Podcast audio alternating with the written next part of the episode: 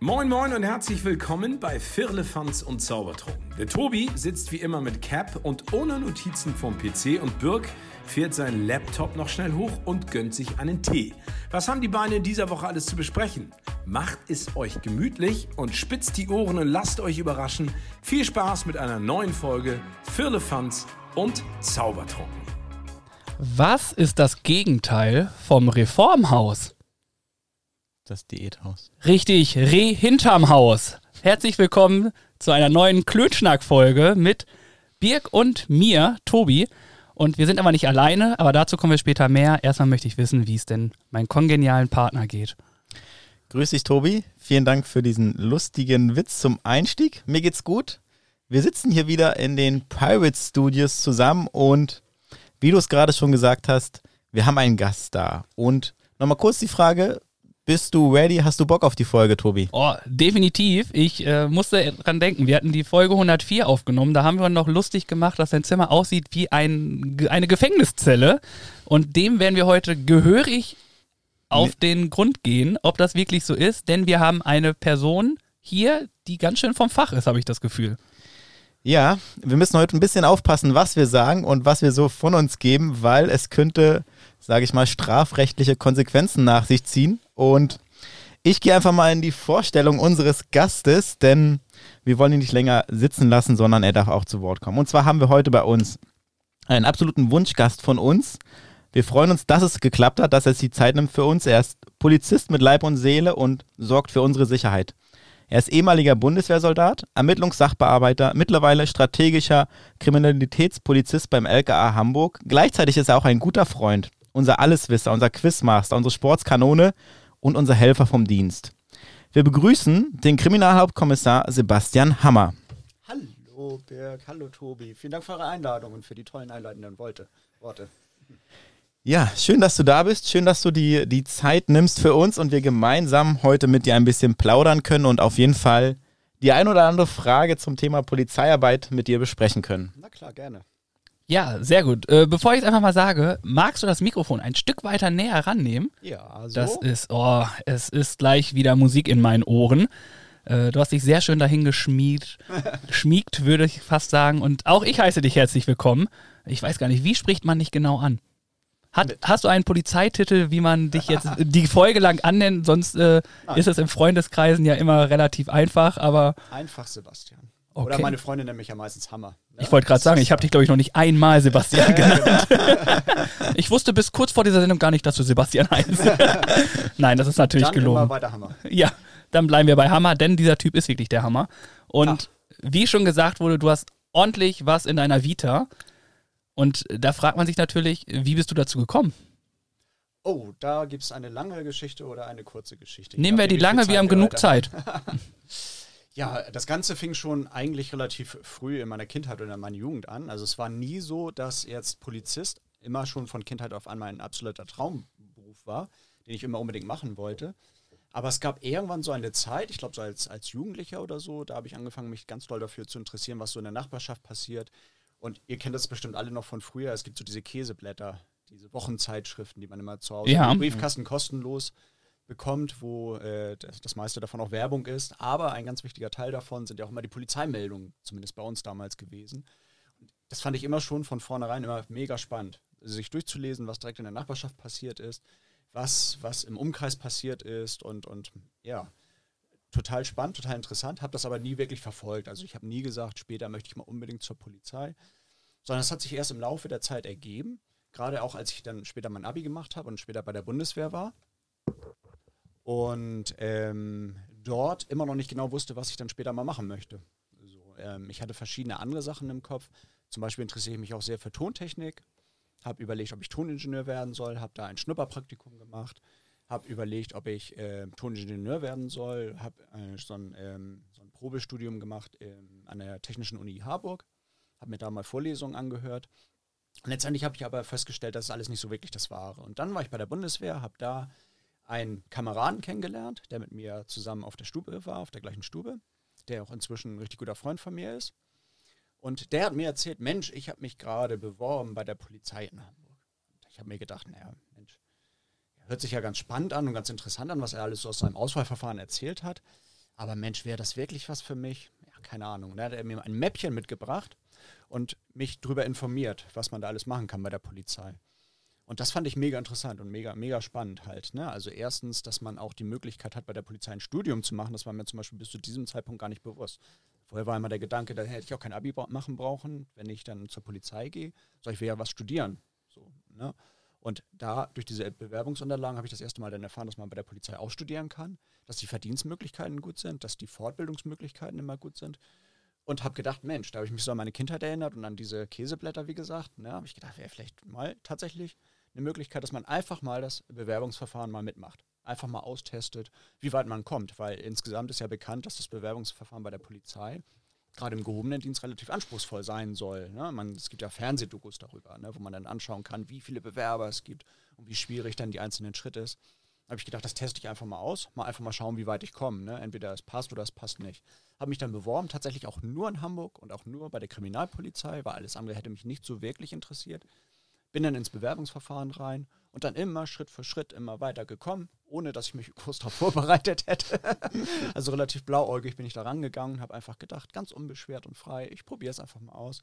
Und es hat tatsächlich geklappt. Ich bin bis zum Schluss durchgekommen, bin auch hier in Hamburg angenommen worden, bin auch zur Kriminalpolizei gekommen, genau wie ich es wollte, und habe dann angefangen zu studieren. Und im Grunde die, die Pointe an der ganzen Geschichte, der Kumpel von der Bundeswehr, der mich draufgebracht hat, der hat es leider, leider, leider in Hamburg nicht geschafft, aber in Berlin ist er dann genommen worden und inzwischen hat er auch das Bundesland gewechselt, ist wieder in Hamburg. Also alles ist so, wie es sein soll. Ja, äh, spannend. Also wie du sagst, es ist äh, viel, viel. Es war gar nicht vorher deine Sache. Wenn ich höre, du wolltest Toningenieur werden, dann genau. wärst du ja quasi auch ein Teil unseres Podcasts werden können, der hier dafür sorgt, dass wir den guten Ton haben. Und was man auch sagen, bevor wir wieder auf deine polizeilichen Tätigkeiten kommen, ist, du hast gesagt, du bist relativ blauäugig an die ganze Sache rangegangen, in deinen ganzen Verfahren, wie man das überhaupt macht.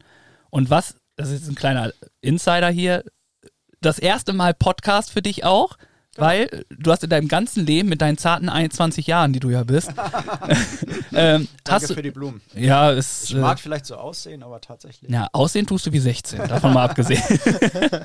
ähm, hast du noch nicht einen einzigen Podcast gehört. Das stimmt. Das ist ein witziger Funfact. Ne? Also tatsächlich, ich freue mich, dass ich heute hier eingeladen bin und mein allererster Podcast ist auch gleichzeitig ein Podcast mit mir in der Hauptrolle oder zu, mit euch in der Hauptrolle und mit mir als Gast. Das ist spannend. Also das ganze Thema Podcast ist, also ich will nicht sagen, es ist an mir vorbeigegangen. Also natürlich weiß ich, dass es Podcasts gibt und ich, also im Grunde jeder von meinen Freunden hört auch Podcasts, folgt ganz vielen Leuten, folgt euch zum Beispiel auch und ihr seid ja auch schon bei der über 100. Folge, wie ich gerade gehört habe. Total spannend, aber an mir ging dieses Phänomen als Konsument von Podcast bis jetzt völlig vorbei vorbei. Also tatsächlich, obwohl ich totaler Filmnerd bin, ich gucke gerne Filme, ich höre viel Musik und ich spiele gerne Videogames und gehe eigentlich auch mit vielen Trends so mit. Ne? Aber Podcast, es hat sich für mich noch nie eine Gelegenheit ergeben, wo ich gedacht habe, so jetzt möchte ich mal einen Podcast hören. Ich höre zum Beispiel von vielen, dass sie beim Joggen Podcast hören. Das kann ich mir zum Beispiel gar nicht vorstellen. Ich brauche immer so Musik, die mich antreibt. Schnelle Musik, energiegeladene Musik, die mich antreibt. Im Auto genau das Gleiche. Ne? Wenn ich Auto fahre, liebe ich es, Musik zu hören. Okay, das ist clever. Hier ist gerade Feuereinsatz. Ähm, oh. Ich glaube, wir machen Feuer einmal kurz Pause. Bis gleich. Ciao. Und äh, ja, da sind wir wieder zurück. Ein kleiner Feuerwehreinsatz, der zu nichts geführt hat, außer dass wir wieder zurückkommen. Wir sind alle noch da. Es ist kein Rauch entstanden. Den einzigen Rauch, den wir jetzt machen, ist wieder hier im Podcast. Ein bisschen Stimmung. Und wir waren stehen geblieben bei äh, Sebastian Hammer, der uns hier zu, Besuch ist. Ähm, für euch ist es gefühlt irrelevant, weil ihr hört einfach in einem durch. Wir hatten gerade 10, 15 Minuten Pause, durften frische Luft schnappen und Sebastian Hammer hat erzählt, dass er noch nie einen Podcast gehört hat, weder beim Joggen noch beim Auto und dann kam und wir sind schnell raus und dementsprechend will ich das Wort ganz schnell wieder an dir weitergeben. Das ist nett. Ich bin auch immer noch ganz geflasht. Ich bin froh, dass hier nichts abgebrannt ist. Vor allen Dingen das gute Bier, was hier vor mir steht. Das steht immer noch dort. Genau, und ich habe gerade erzählt, warum ich noch nie einen Podcast gehört habe. Also ich habe meine Vermutung geäußert, warum das so sein könnte. Und zwar ähm, tatsächlich, also es bietet sich nie eine Gelegenheit für mich, wo ich, wo ich das Bedürfnis hatte, mal in einen Podcast reinzuhören. Also ähm, beim Autofahren und zu Hause und, und auch zum Einschlafen habe ich jetzt von Kollegen gerade heute gehört, dass die ganz oft Podcasts hören, um einzuschlafen abends. Auch da kann ich mir das gar nicht vorstellen. Äh, Ich gucke mal gerne Talkshows zum Beispiel zum Einschlafen.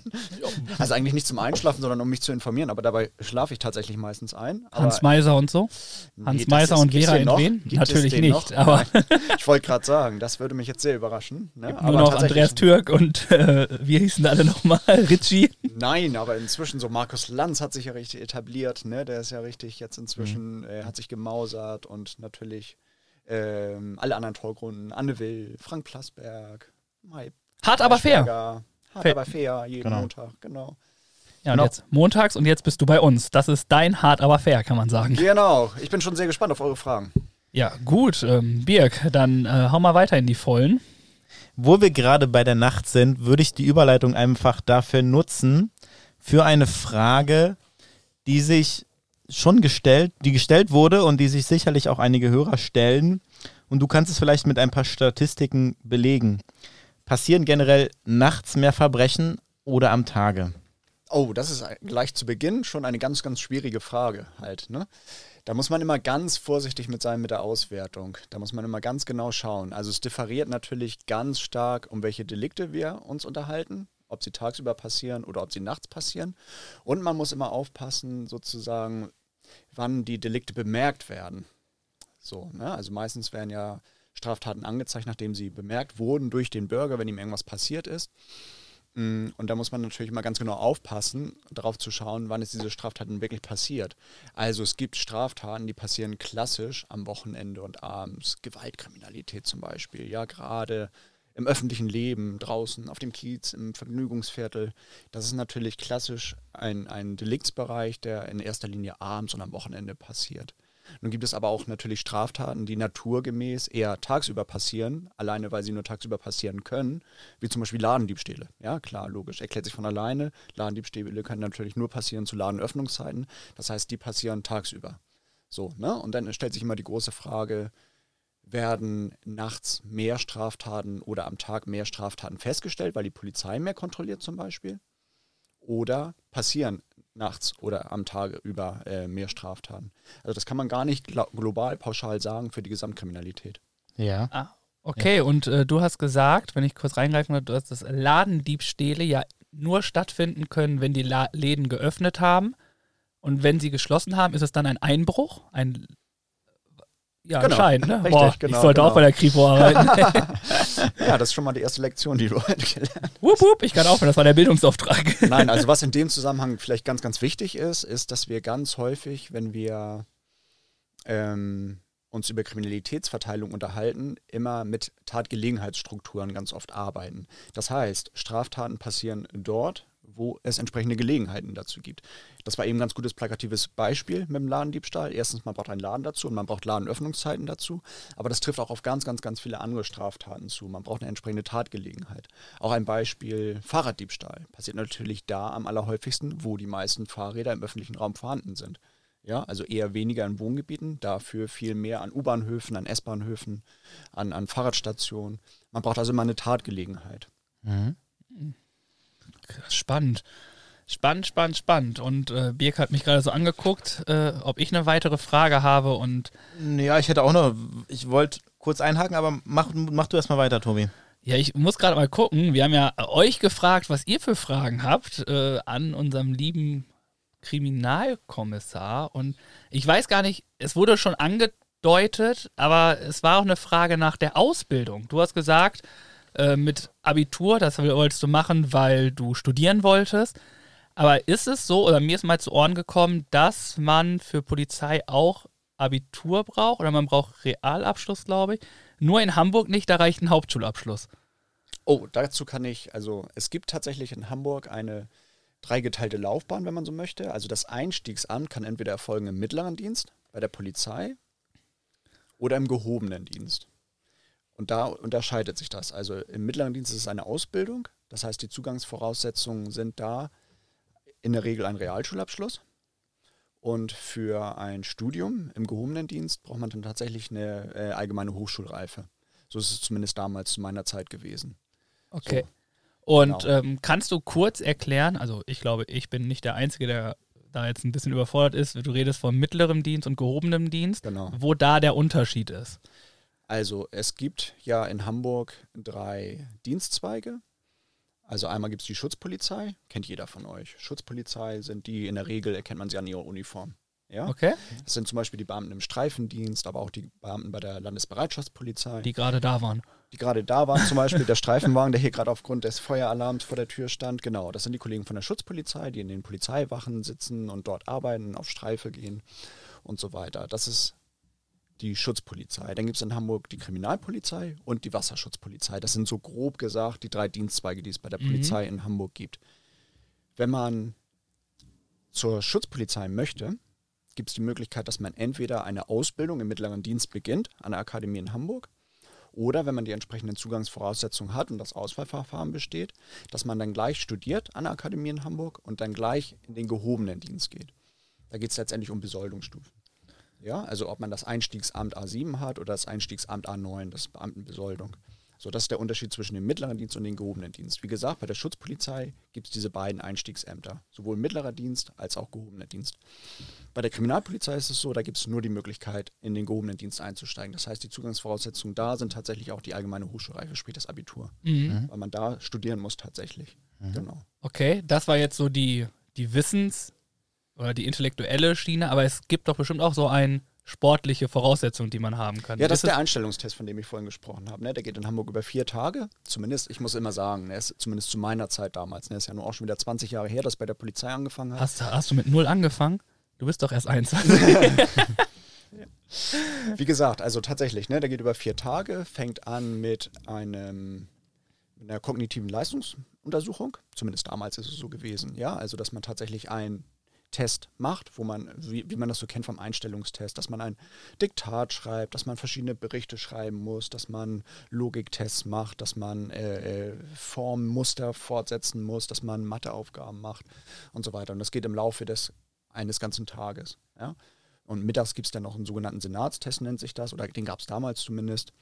Ähm, da muss man dann insgesamt ausreichend Punkte erreichen, um dann weiterzukommen im Auswahlverfahren. Der zweite Tag ist ein Sporttest. So, und da weiß man auch vorher, man kann sich im Internet auch vorher informieren, welche Disziplinen man machen muss. Bei mir ist es damals so gewesen, es gehörte zum Beispiel ein Kuba-Test dazu. Das heißt zwölf Minuten Dauerlauf und man muss eine bestimmte Strecke schaffen. Wie viel hast du geschafft?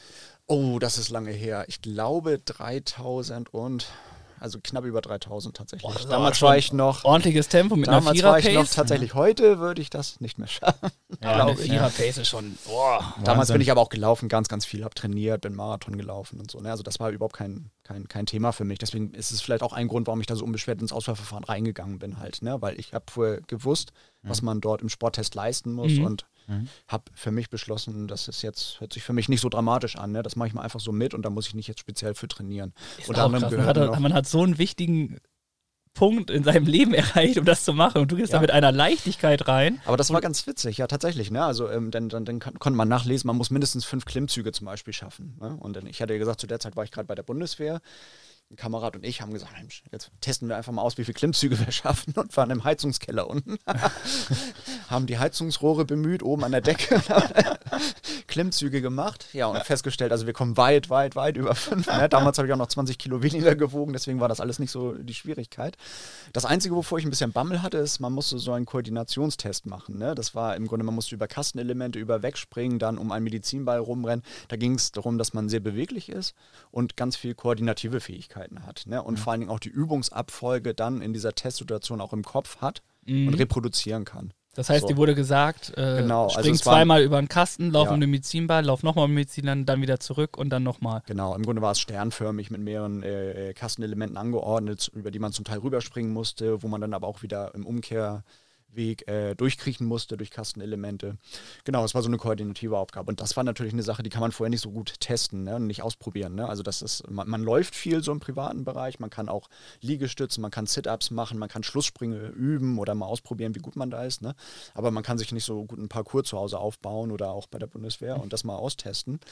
Genau, aber auch das hat geklappt dann. So, ne? Also war ich dann einen weiteren Schritt weiter, habe den zweiten Tag auch überstanden. Der dritte Tag ist dann tatsächlich das, was man so kennt als äh, Einstellungstest, also wo man vor einer Auswahlkommission sitzt, wo dann ein sogenanntes halbstrukturiertes Interview durchgeführt wird. Also da sitzen dann Psychologen vor dir und Kollegen aus der Einstellungsstelle und haben dann äh, Fragen an dich. Ne? Da erzählst du erstmal deine Beweggründe, warum du zur Polizei möchtest und was deine Hintergründe so sind. Es kommen viele Fragen zu deiner Person und zu deinem Werdegang, wie man das so kennt. Also das ist dieser typische Einstellungstest. Mhm. So. Und da kriegt man dann auch nach ein paar Tagen Bescheid und weiß dann, ob man noch eine Runde weiter ist. Und tatsächlich, auch das habe ich geschafft. Ja, ja. Also tatsächlich wurde ich da dann auch für gut befunden, dass ich weitermachen konnte zumindest. Und der vierte Test, oder der vierte Tag zumindest in dem Testverfahren, war dann ein medizinischer Test. Und das ist auch ein Test, vor dem ganz viele Kollegen Bammel haben oder, oder Bewerber Bammel haben, weil man da ganz, ganz gründlich und ausführlich durchgecheckt wird. So von der körperlichen Konstitution her, ne, ob man irgendwelche Gebrechen hat. Von den meisten Gebrechen weiß man nämlich vorher gar nicht so richtig was. Also, ne, weil als Polizist ist man Beamter und dann irgendwann auch Beamter auf Lebenszeit. Und das ist natürlich wichtig, dass man entsprechende gesundheitliche Voraussetzungen auch mitbringt. Ja? Und da ist es zum Beispiel so, also damals war immer so ähm, das Thema, wenn zum Beispiel das eine Bein ganz geringfügig länger ist als das andere Bein. Man selbst merkt es gar nicht, ja, wenn man zu Hause ähm, ähm, ähm, ein ganz normales, unbeschwertes Leben führt ne, und viel laufen geht und man sich gesund fühlt, man keine Beschwerden hat. Dort wird man aber genau durchgemessen und alles wird genau durchgeprüft. Und dann könnte es tatsächlich sein, wenn das eine Bein ein bisschen länger ist als das andere, dass man dann im Laufe der Zeit natürlich äh, Haltungsschäden ausbildet, die dann resultieren in Rückenschäden und so weiter. Also da wird man schon ganz genau durchgecheckt. So, ne? Ob man irgendwelche Allergien hat zum Beispiel oder ob man Fehlsichtigkeiten hat, von denen man selbst vielleicht gar nichts weiß, weil man keine Sehhilfe nach einem Dafürhalten benötigt. Ne? Aber da wird einem plötzlich gesagt, ja, aber ihre Augen sind vielleicht doch nicht mehr so gut, wie sie es gedacht haben. Ne? Also da ist es manchmal dann ganz überraschend für viele Kollegen und entsprechend enttäuscht sind dann auch viele Bewerber gewesen, die dann halt diesen Test nicht bestanden haben. Ne? Ist es Das wirklich ist- so, dass wenn deine Augen nicht gut sind, dass du raus bist automatisch?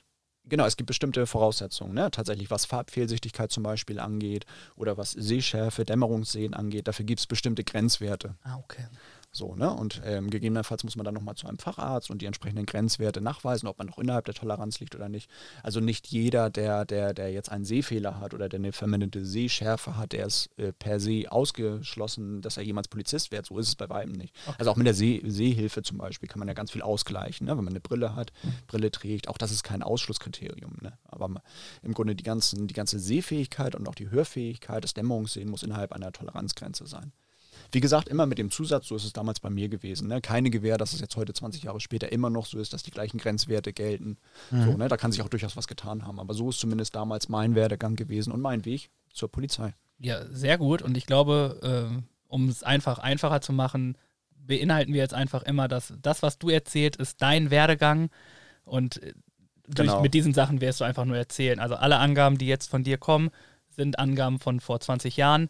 Was heißt jetzt ist, wird sich ähneln, wird vielleicht ein bisschen nochmal angehoben, runtergesetzt worden sein. Ähm, Ja, da oder kann ich nur empfehlen, vielleicht in dem Zusammenhang, für jeden, der sich interessiert und sich vielleicht auch gedanklich damit auseinandersetzt, zur Polizei zu gehen als Bewerber, der kann sich das alles wunderbar im Internet auch durchlesen unter der Webseite ne? www.polizeihamburg.de kann man auch das Einstellungsverfahren wunderbar sich anschauen, durchlesen, welche Kriterien da gefordert sind. Das ist alles wunderbar transparent, ne? damit die Bewerber auch wissen, worauf sie sich vorbereiten können. Ja, das ist gut. Das ist Ja, gut. also Vielen vielleicht der Dank für Hinweis da einmal auf die Seite und da kann jeder noch einmal drauf schauen, ob denn diese Sachen, die ich von Anno dazu mal erzähle, heute immer noch Gültigkeit haben oder ob inzwischen heute alles ganz anders ist. Ja, vielen Dank. Weißt du denn auch, wie es aktuell um die, also sage ich mal, 100 Stellen sind ausgeschrieben, wie viele Bewerber sich auf eine Stelle bewerben, beziehungsweise ob alle Stellen, die ausgeschrieben sind, auch bewerben sind, be besetzt werden in der aktuellen Zeit, weil es gab ja eine Corona-Krise und so weiter und es gibt ja einen Fachkräftemangel in Deutschland und wie ist da der Stand der Dinge bei der Polizei, weißt du das? Also mein letzter Kenntnisstand ist, dass wir immer noch sehr, sehr gute Bewerbungszahlen haben. Hamburg als attraktive Stadt, als attraktiver Arbeitgeber auch in der Behörde, hat gute Bewerbungszahlen. Ich weiß allerdings nicht, wie das Verhältnis genau ist, ne? von ausgeschriebenen Stellen Hm. zu der Anzahl der Bewerber. Da habe ich im Moment keine aktuellen Zahlen im Kopf. Bei mir war es damals, als ich damals angefangen habe, das Verhältnis ungefähr 1 zu 10. Ja? Also da waren mehrere tausend Bewerber auf Ui. die Ja. 280 Stellen, glaube ich, die bei uns ausgeschrieben waren zu dem Zeitpunkt. Genau, Okay. da hatten wir, und ich, ich würde mal behaupten, heute sind die Relationen wahrscheinlich ähnlich. Ja, ich glaube, nach wie vor ist es ein sehr beliebter Beruf und nicht umsonst ist dieses Auswahlverfahren auch so hart, sage ich mal, und so schwer letztendlich, ja. Ja, aus meiner Sicht war es natürlich überhaupt gar nicht schwer. Ne? Also, Also ihr merkt, Aber das sagen einfach natürlich- geschmeidig. das Ja. sagen natürlich alle, ne, die das äh, Auswahlverfahren dann irgendwie geschafft haben. Ne? Und ähm, also, ja, man kann es sich wunderbar vorher auch durchlesen. Ne? Man kann sich gut darauf vorbereiten.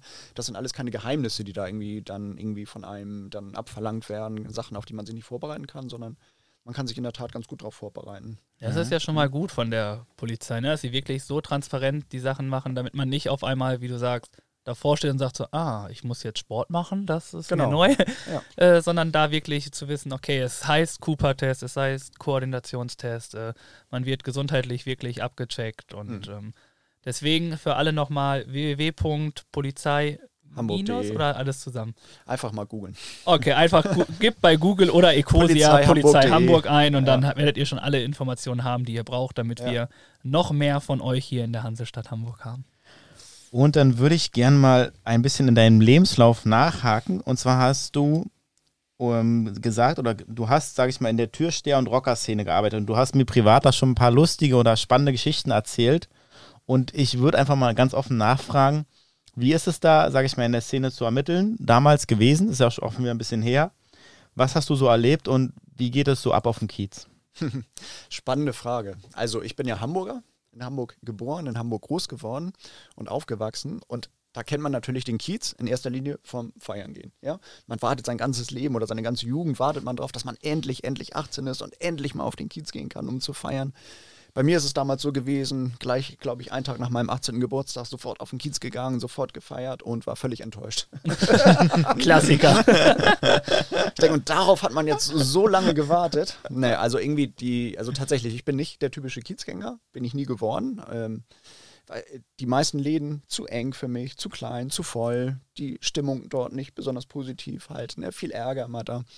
So, also insofern, ich war nie gerne auf dem Kiez. Ich bin immer mit meinen Freunden eher in die Großraumdiskothek, so im Hamburger Umkreis gefahren halt. Ne? Das war für mich immer so meins. Genau, und den Kiez kennt man deswegen, also vom Feiern gehen und von der Zeitung, was alles so in der Zeitung steht. Deswegen ist es natürlich total spannend gewesen zu der Zeit. Also ich habe das Ganze fünf Jahre gemacht. Ich war fünf Jahre Ermittler im Bereich Türsteherszene, Disco-Szene, Rocker-Szene. Das heißt, wir waren immer dann zuständig, wenn es Ärger an der Tür gab, kann man so im Großen und Ganzen sagen. Ja, also in erster Linie die normalste Konstellation war natürlich, ein Gast möchte rein, möchte feiern, wird an der Tür abgewiesen vom Türsteher und dann kommt es zum Konflikt. So, Mhm. erst verbal meistens, ja, dann ist ja auch meistens leider Alkohol im Spiel und dann entwickelt, also beim Gast, ne, beim Türsteher in der Regel eher nicht. Nicht. Ja, und dann kommt es erst zu einer verbalen Auseinandersetzung und dann entwickelt sich meistens so eine doofe Gruppendynamik an natürlich, ne? weil die Gäste meistens natürlich nicht alleine sind und in die Disco rein wollen, sondern sie gehen mit ihren Freunden und mit ihren Freundinnen los. Drei von denen werden reingelassen, zwei werden nicht reingelassen und dann ist natürlich das Drama an der Tür groß, ne? warum ich nicht? Und naja, dann, wie gesagt, unter dem Einfluss von Alkohol ergibt sich dann manchmal so eine dynamische Auseinandersetzung, die dann häufig leider auch damit endet, dass, dass äh, der Türsteher dann sein Hausrecht irgendwie durchsetzen muss. Dafür wird er bezahlt, dafür steht er ja an der Tür ne, und muss den Gast dann davon abhalten, dass er mit Gewalt manchmal versucht, dann in den Laden zu gehen. Ne? Die Sprüche, die kennt ihr alle. Ne? Ihr wisst nicht, weißt du nicht, wer ich bin, du kennst nicht meinen großen Bruder, weißt du überhaupt, mit wem du dich anlegst hier. Ne? Und dann kommt es leider häufiger dazu, dass der Türsteher dann sein Hausrecht auch durchsetzen muss ne? und den Gast daran hindern muss, in den Club zu gehen. In der Regel klappt die Zusammenarbeit da relativ gut, würde ich mal behaupten. Zumindest ist es damals so gewesen. Also wenn dann der Gast rein will, aggressiv ist, wird er festgehalten. Also Hamburg ist ja weltweit bekannt. Der Hamburger Kiez, ja, die Hamburger Reeperbahn ist ein Begriff fast weltweit. Hier kommen Touristen her aus aller hellen Länder und entsprechend professionell ist eigentlich auch die ganze Clubszene, die ganze Türsteherstruktur auch hier in Hamburg. So, also ne, das Agieren an der Tür ist schon relativ gut und professionell. Keiner legt es von den Türstehern darauf an, jeden Abend irgendwie Theater zu haben. Sondern es gibt aber auch Läden, die sind einfach sehr, sehr beliebt. Da wollen jeden Abend hunderte, wenn nicht tausende Leute rein. So, und irgendwann sind die Kapazitäten des Clubs erschöpft. Oder es wird ja auch eine Selektion an der Tür vorgenommen, welcher Gast passt rein, welcher Gast passt nicht rein. Wie gesagt, dann kommt es einfach zu Konflikten und in der Regel ist es dann so, der Türsteher hindert den Gast reinzukommen. Wenn es dann zu einer körperlichen Auseinandersetzung kommt, fixiert der Türsteher den Gast, ruft dann die Polizei dazu. Polizei holt den Gast ab erteilt ihm entweder einen Platzverweis, nimmt eventuell eine Anzeige auf, wenn der Gast vorher beleidigend geworden ist dem Türsteher gegenüber.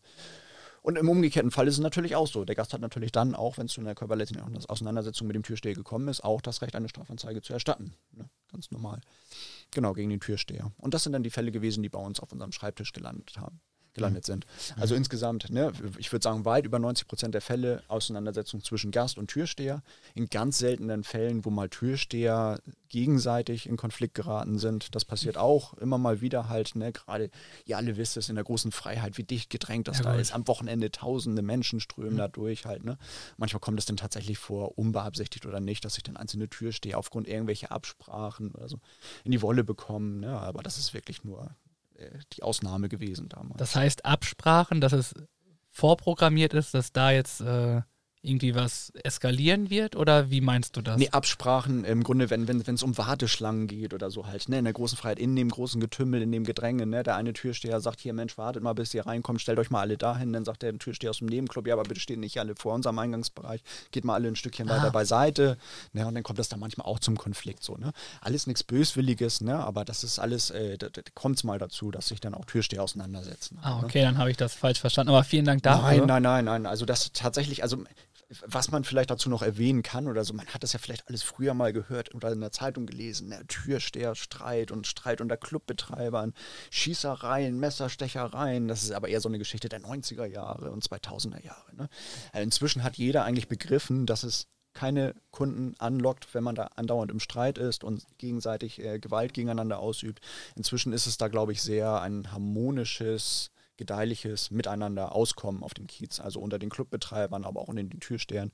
Man sieht sich, man kennt sich, man unterstützt sich gegebenenfalls Mhm. auch, wenn da eine größere Jugendgruppe ist mit aggressiven Gästen oder so, dass dann die Türsteher sich gegenseitig auch unterstützen. Also das ist Genau. eher so eine große Familienkonstellation, so im Ja. weitesten, wie man immer sagt, wir sind eine Familie, wir halten hier zusammen, das ist unser Wohnzimmer.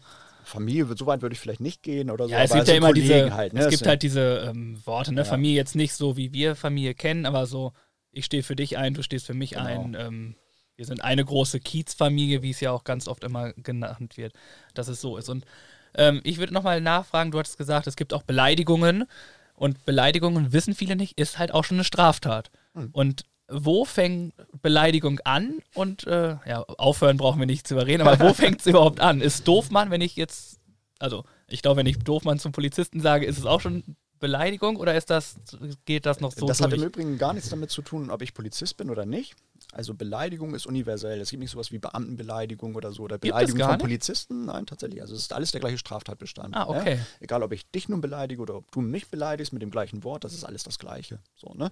Aber bei Doofmann fängt es, glaube ich, noch nicht an, aber ne, immer angepasst auch halt. Ne? Also, ne, also ein bisschen höher, oberhalb des Doofmanns fängt schon die Beleidigung an halt. Ne? Ist es dann auch. Muss nicht äh, nur verbal sein, kann auch durch Gesten sein. Ne? Das bekannteste Beispiel ist ja auch immer im Straßenverkehr. Ne? Der eine zeigt dem anderen den Mittelfinger durch den Rückspiegel, Mhm. weil der andere nicht schnell genug fährt oder der andere zu dicht auffährt. Ne? Auch das ist eine Beleidigung dann in dem Fall im Straßenverkehr. Und das Genau. könnte man dann anzeigen. Also das heißt, wenn Ja. Birk vor mir fährt und ich äh, drängel von hinten, wobei Drängeln ja auch schon eine Straftat ist, Genau, eine Nötigung wäre das im Strafverkehr, Straßenverkehr Ähm, und oder eine wir- versuchte Nötigung. und ja? Birk zeigt mir den Mittelfinger, dann kann ich sagen, dann kann ich sagen, hier, Hm. mein Freund, nicht mit mir. Den Finger kannst du dir sonst wohin stecken, aber nicht in meine Richtung. Ich Genau. werde dich anzeigen. Genau, richtig. Mann, bin ich froh, dass du keinen Führerschein hast, Tobi. Ich, dich hole ich auch mit dem Roller ein. Und ähm, was für Strafmaßen kann man dann damit rechnen? Also es sind ja die einfachsten Sachen, die man eigentlich nicht weiß. Man weiß von Genau. keine Ahnung, jetzt ganz groß gedacht, Mord, Totschlag, Entführung, bliblablub. Und aber Beleidigung ist es halt auch. Und es gibt ja viele Sachen, die da Beleidigungen sind. Und was ist, gibt es da eine Mindeststrafe oder ist das eher, dass man ähm, zahlen muss dafür, dass man mit Bewährung rauskommt, dass man einen, äh, ke- keine Ahnung, irgendwas bekommt? Also wo fängt es da an? Es gibt ja, Ja. gefühlt überall immer so eine Mindeststrafe Ja, genau. dann. Naja, Mindeststrafe nicht unbedingt, aber man kann im, im, im StGB, ne, im Strafgesetzbuch im Deutschen, kann man das ganz genau nachlesen unter dem Paragraphen Beleidigung, wie da der Strafrahmen ist. Ne? Also das Gesetz gibt da in der Regel für jede Straftat einen Strafrahmen vor, ne? mit einem Mindeststrafrahmen und einem Höchststrafmaß. So, ne? Bei der Beleidigung ist es sicherlich bei ganz einfach gestrickten Fällen, was das Gesetz vorsieht, eine Geldstrafe. So. Und wenn man aber von Dummkopf spricht oder so halt, ne, dann liegt es auch in im Ermessen des Gerichtes natürlich, ob das Verfahren überhaupt betrieben wird dort vor Gericht. Hängt natürlich auch mit ganz vielen anderen Umständen der Tat zusammen Mhm. halt. Ne? Also wenn, wenn du jetzt noch nie eine Straftat begangen hast, halt, bist noch nie auffällig geworden. Also mein ein polizeiliches Muster- Führungszeugnis ist äh, leer. Also, Nichts anderes hätte ich von dir erwartet. Nichts anderes hätte ich gedacht.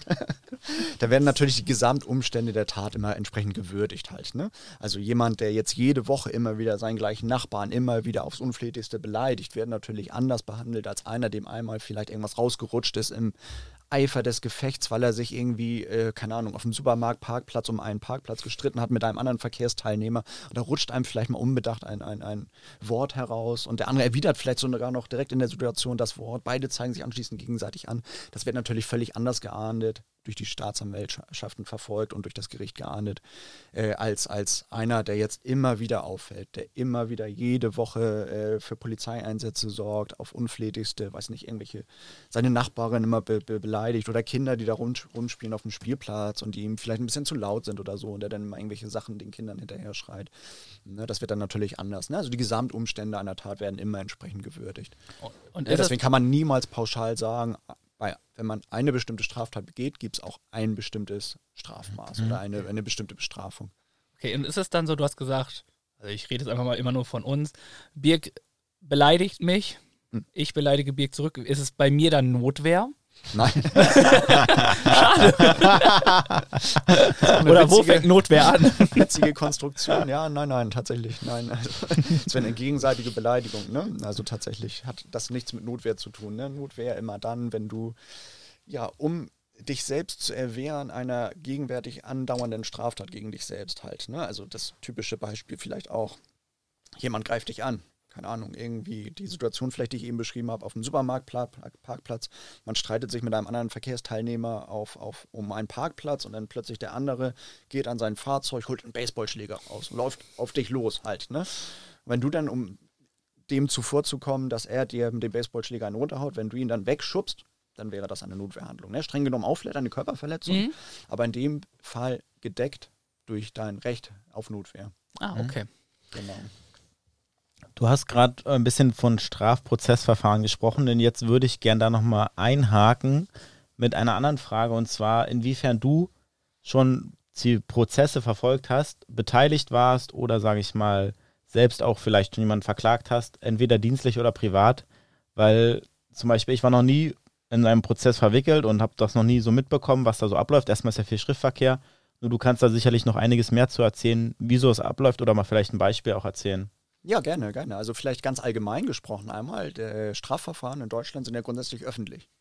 Das heißt, ohne Voranmeldung, ohne dass man irgendwas sich da anmelden muss, kann man jederzeit zum Gericht hingehen und Prozessen beiwohnen als Zuschauer, als Zuhörer im Gerichtssaal. Das vielleicht weiß vielleicht auch nicht jeder. Mhm. Und das vielleicht, wenn man mal Interesse, Interesse hat, mal sowas zu verfolgen, man geht einfach hin, jederzeit, tagsüber zum Amtsgericht in Hamburg oder zum Landgericht, kennt jeder im Sievekingsplatz, ne, da geht man hin kann dann einfach das Gerichtsgebäude betreten und kann sich dann an Terminrollen an den einzelnen Gerichtssälen anschauen, was da gerade für ein Verfahren geführt wird und kann sich dann als Zuschauer damit reinsetzen. Das ist natürlich spannend. Ich privat, muss ich sagen, habe ich noch nie eine gerichtliche Auseinandersetzung tatsächlich gehabt, aber natürlich als Polizeibeamter mhm. kommt es ganz, ganz häufig vor, dass man selbst als Zeuge geladen wird, weil in dem ganzen Strafverfahren nimmt man auch als Polizeibeamter die Rolle eventuell ein als Zeuge. Auch wenn man selbst ermittelt hat, wenn man Ermittlungssachbearbeiter gewesen ist und diese Fälle ermittelt hat, kann es durchaus mal sein, dass man als Zeuge vom, vor Gericht gehört wird zu diesem Fall, zu den eigenen Wahrnehmungen, die man am Fall gemacht hat. Zum Beispiel auch die Wahrnehmung, die man vielleicht an einem, an einem Tatort gemacht hat, wenn man als erster Sachbearbeiter an einem Tatort gewesen ist oder wenn man Zeugen vernommen hat. Es gilt ja immer vor Gericht ähm, das Prinzip der Unmittelbarkeit, also das heißt, alles, was, was es fließt nur das ein ins Verfahren, was im Grunde vor Gericht reproduziert wird, Zeugenaussagen zum Beispiel. Das heißt, die Zeugenaussagen, die bei der Polizei aufgenommen werden, also auch bei mir als Ermittler zum Beispiel, dienen allenfalls so als Grundlage. Dann muss aber im Gerichtsverfahren vor Gericht der Zeuge nochmal sein, seine Aussage wiederholen und die zählt dann letztendlich. So, nichtsdestotrotz kann es sein, dass ich als Polizeibeamter ganz normal wie jeder andere Verfahrensbeteiligte auch als Zeuge vor Gericht gehört werde. Das kommt durchaus häufiger vor. Also das ist gar nichts Außergewöhnliches. Das betrifft auch ganz viele Kollegen von der Schutzpolizei zum Beispiel, ne, die mit dem Streifenwagen zu irgendeinem Einsatz hinfahren, häusliche Gewalt oder ähm, auch bei ganz simplen Sachen wie dem schon viel zitierten äh, der Streitigkeit äh, Parkplatz vor einem Supermarkt. Streifenwagen fährt hin, nimmt die Situation auf vor Ort und wird dann, wenn es später zu einem Gerichtsverfahren kommt, mitunter auch nochmal gehört, wenn es da einen strittigen Punkt gibt im Laufe des Ermittlungsverfahrens, der vielleicht aus Berichten nicht hervorgeht oder wo nochmal ganz genau vor Gericht nachvollzogen werden muss. Wie ist denn die Antreffsituation genau gewesen? Wie ist es da auf dem Parkplatz gewesen? Wer hat sich jetzt von den Autofahrern aufgeregt? Wer hat wem nun wirklich einen Mittelfinger gezeigt oder so halt. Ne? Also das kommt durchaus häufiger vor. Ich würde mal behaupten, in der Zeit, also ich war insgesamt für ungefähr acht Jahre war ich Ermittlungssachbearbeiter an verschiedenen Dienststellen und ich glaube, im Laufe der Zeit ist es bestimmt, würde ich sagen, 20 Mal vorgekommen, dass ich als Zeuge in einem Ermittlungsverfahren vor Gericht eine Aussage machen sollte, muss ich sagen. Ne? Also es kommt ganz oft der Fall, man wird vorgeladen zu einer Gerichtsverhandlung, sitzt dann dort als Zeuge, natürlich draußen außerhalb des Gerichtssaals, damit man vorher nichts mitbekommt, was drin in der Verhandlung passiert wird dann aber nicht aufgerufen, weil dann in der Verhandlung sich dann doch herausstellt, dass diese Zeugenaussage nicht mehr benötigt wird. Also das ist auch gängig. Ja? Also man, man reist an, man setzt sich dahin, man wartet auf seinen Termin und dann stellt sich aber raus, ja, aus irgendwelchen Gründen, dass man doch nicht benötigt wird als Zeuge, wird dann wieder entlassen. Ne? Also ungefähr 20 Mal als Zeuge vorgeladen und ich würde sagen, davon vielleicht die Hälfte, vielleicht 10, 11, 12 Mal, dass ich tatsächlich eine ausführliche Aussage auch machen musste. Und hast du dann aus Interesse auch den Prozess bis zum Ende verfolgt oder bist du dann gegangen und hast, sage ich mal, den Raum verlassen und das Ganze hinter dir gelassen? Genau, als Zeuge verlässt man danach den Raum mhm. so, ne, und nimmt nicht mehr weiter teil am, am, am Verfahren. Man verfolgt es natürlich bei seinen eigenen Verfahren. Man bekommt irgendwann dann den Verfahrensausgang gemeldet von der Staatsanwaltschaft. Ja, also über digitale Wege, sage ich jetzt ja. mal. Ne? Dann bekommt man in der Regel den Verfahrensausgang, also was daraus geworden ist. Bei den Fällen, die man selbst bearbeitet hat als verantwortlicher Sachbearbeiter, bekommt man schon anschließend. Ne? Und das verfolgt man natürlich auch aus Interesse. Ne? Also das ist ja ne, natürlich das Ergebnis der eigenen Arbeit, ne? was einen dann auch interessiert, ne? was daraus geworden ist. Gerade daraus lernt man ja auch ganz, ganz viel, ne? bei bestimmten Fallkonstellationen, ne? wie das entsprechend vor Gericht nachher gewürdigt wurde. Man kann sich das Urteil anschließend ja zukommen lassen, man kann sich das Urteil auch durchlesen. Daraus kann man unheimlich viel lernen auch, ne? also wie, wie entsprechenden Sachen ähm, Ermittlungsergebnisse anschließend vom Gericht gewürdigt wurden. Mhm. Spannend, ja. Dankeschön. Ja, ich würde da einfach direkt weitermachen, weil ich dieses Thema einfach etwas spannend finde. Und ja. du machst immer so das, was jeder wissen wird. Ich bin einfach, stell die dummen Fragen hier heute. Es gibt keine dummen Fragen. Ja. Oh. Nach so. über 100 Folgen Podcast. Solltest du das wissen. Stimmt, und ich habe 100 Folgen mit Birk aufgenommen. Nein, Spaß. Ähm, du hast gesagt, du bist dann als Zeuge, wirst du vorgeladen und sitzt dann vorne. Das ist ja erstmal ein Gefühl, kann ich mir vorstellen, was nicht so schön ist. Also zumindest die erste Mal. Irgendwann kommt vielleicht so eine Normalität. Also Normalität ist das falsche Wort, aber ähm, Weißt du, verstehst, was ich meine? So ja, ja, genau. Eine Regelmäßigkeit ja, da drin. Ja, Und ist es dann auch manchmal so, wie man so in den Radios oder im Fernsehen immer sieht, dass man dann auch bedroht wird, sagt ja nichts oder so von den Angeklagten oder von den Leuten von denen, dass da irgendwie mal was dir nahegelegt wurde, jetzt am besten nicht äh, dort auszusagen? Nein, nein, also absolut nicht. Nein. Das ist mir weder passiert, selbst als Zeuge vor Gericht, noch dass ich das mitbekommen hätte von irgendeinem Zeugen in meinen Ermittlungsverfahren, die ich als Ermittler geführt habe, dass da irgendjemand, dass da auf irgendeinen Einfluss genommen wurde. Denn in dem Moment, wo so etwas passiert, das nennt sich im Deutschen Verdunklungsgefahr, also wenn jemand auf Zeugen zum Beispiel einwirkt von der beschuldigten Seite aus, ist das ein Haftgrund. Das heißt, wenn jetzt jemand erwischt wird bei einer Straftat, und die Polizei ermittelt gegen diesen Menschen. Heißt es ja nicht zwangsläufig, dass er in dem Moment, wo er erwischt wurde, gleich ins Gefängnis geht. Mhm. Ja, ganz normales Ermittlungsverfahren, ne? wenn jetzt einer von euch beim Ladendiebstahl zum Beispiel erwischt wird. Ja, Birg, mein polizeiliches Führzeugzeugnis ist ja leer. genau. Nehmen wir mal Birg als Beispiel. Birg mhm. geht morgen zu einem großen Supermarkt und stellt fest, Mensch, da liegt so ein schöner Flachbildschirm, den hätte ich gerne. Und der Monat ist schon wieder so weit fortgeschritten, mein Konto gibt das Ganze nicht mehr her. Meine Kreditkarte würde an der Kasse nicht mitmachen. Diesen Flachbildfernseher, den werde ich jetzt mal aus dem Seitenangang rausschaffen. So. Und es mhm. kommt, wie es kommen muss. In dem Moment, wo er den Notausgang öffnet, geht der Alarm an, der Kaufhausdetektiv kommt, erwischt Berg. Was macht er? Ruft natürlich die Polizei. Polizei kommt, nimmt die Strafanzeige auf. Das bedeutet ja nicht, dass Berg dann anschließend gleich mitgenommen wird und in Untersuchungshaft kommt, sondern die Polizei ermittelt, ermittelt, ermittelt und eventuell bekommt, der, äh, bekommt Berg dann irgendwann eine Vorladung vom Gericht, wo er dann erscheinen muss oder das Verfahren wird von der Staatsanwaltschaft eingestellt oder ähm, es gibt ein Verwarngeld, ne? die Möglichkeiten gibt es ja alle. So, aber wenn jetzt Birk eine Sache tun würde, nämlich er würde auf diesen Ladendetektiv zum Beispiel einwirken, er würde versuchen, seine eigene Tat zu verdunkeln, indem er den Ladendetektiv bedroht. Ne? Mensch, du hast mich da erwischt an dem Tag. wenn du was sagst, ich weiß ganz genau, wo du wohnst, wo deine Familie wohnt, wo deine Kinder zur Schule gehen, dann ist das ein klassischer Fall von Verdunkelung. Und in dem Moment kann die Untersuchungshaft angeordnet werden vom Gericht. Und das wissen viele. Das wissen viele, gerade die im Bereich Milieu oder auf dem Kiez äh, tätig sind, wissen ganz genau, was es bedeutet. Werden auch entsprechend ja natürlich von ihren Anwälten auch informiert. So. Und das würde sich sollte man meinen, würde keiner machen. Mhm. Also, ne? dann auf die Gegenseite einwirken, weil das Verdunklung dann wäre, eine Verdunklungshandlung. Und zusammen mit dem dringenden Tatverdacht wäre das ein Haftgrund. Ah, okay. Mhm. Und dann könnte Birk dann tatsächlich in dem Fall, auch wenn das im Grunde keine besonders schwerwiegende Straftat jetzt ist, so ein Flachbildschirm zu klauen, ne, ja. ne, kann es sein, dass er dann bis zu dem Zeitpunkt der Hauptverhandlung in Untersuchungshaft genommen wird, auch wenn es ja nur mehrere Wochen sind. Aber das ist natürlich schon ein ganz, ganz, ganz gravierender Einschnitt in die eigene Persönlichkeit, in die eigene Freiheit im wahrsten Sinne des Wortes halt. Ne? Und dann sollte man sich das schon überlegen, ob man entsprechend auf Zeugen einwirkt. Mhm. mhm. Und das passiert sehr, sehr selten. Also okay. ich habe es, wie gesagt, aus meiner eigenen Erfahrung, auch in den Ermittlungsverfahren, die ich geführt habe, tatsächlich nicht ein einziges Mal mitbekommen. Ja. Okay, vielen Dank. Und dann würde ich da einfach dran setzen, nicht, dass es irgendwelche Leute gibt, die Verdunkelungsgefahr machen, sondern Verhörmethoden. Methoden. Ein hm. Thema, was sehr, sehr spannend ist. Wir hatten zum Beispiel in einer Folge die Frage, woran erkennt man Lügen? Und da fiel uns beide auf, okay, die Polizei hat ja auch Verhörmethoden und können ja auch, oder die Psycho Polizeipsychologen und irgendwann natürlich auch die Kriminalbeamten, die diesen Verhör beiwohnen, werden ja bestimmt irgendwann auch darauf geschult sein, okay, ist das jetzt die Wahrheit oder sucht er nach Lügen und so. Wie war deine erste Verhör, dein erstes Verhör und hast du für dich irgendwann eine Methode? Gibt es wirklich diesen Good Cop, Bad Cop, äh, wie man so schön hört? Äh, also viele Sachen einfach zum Verhören. Das interessiert mich sehr.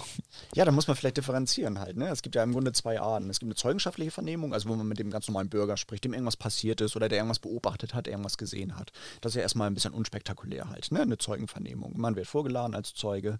Als Zeuge kommt man dann hin zu der Polizei und wird vernommen also wird einfach befragt mit offenen Fragen. Ne? Was, ist, was haben Sie beobachtet? Was ist da passiert? Was ist genau?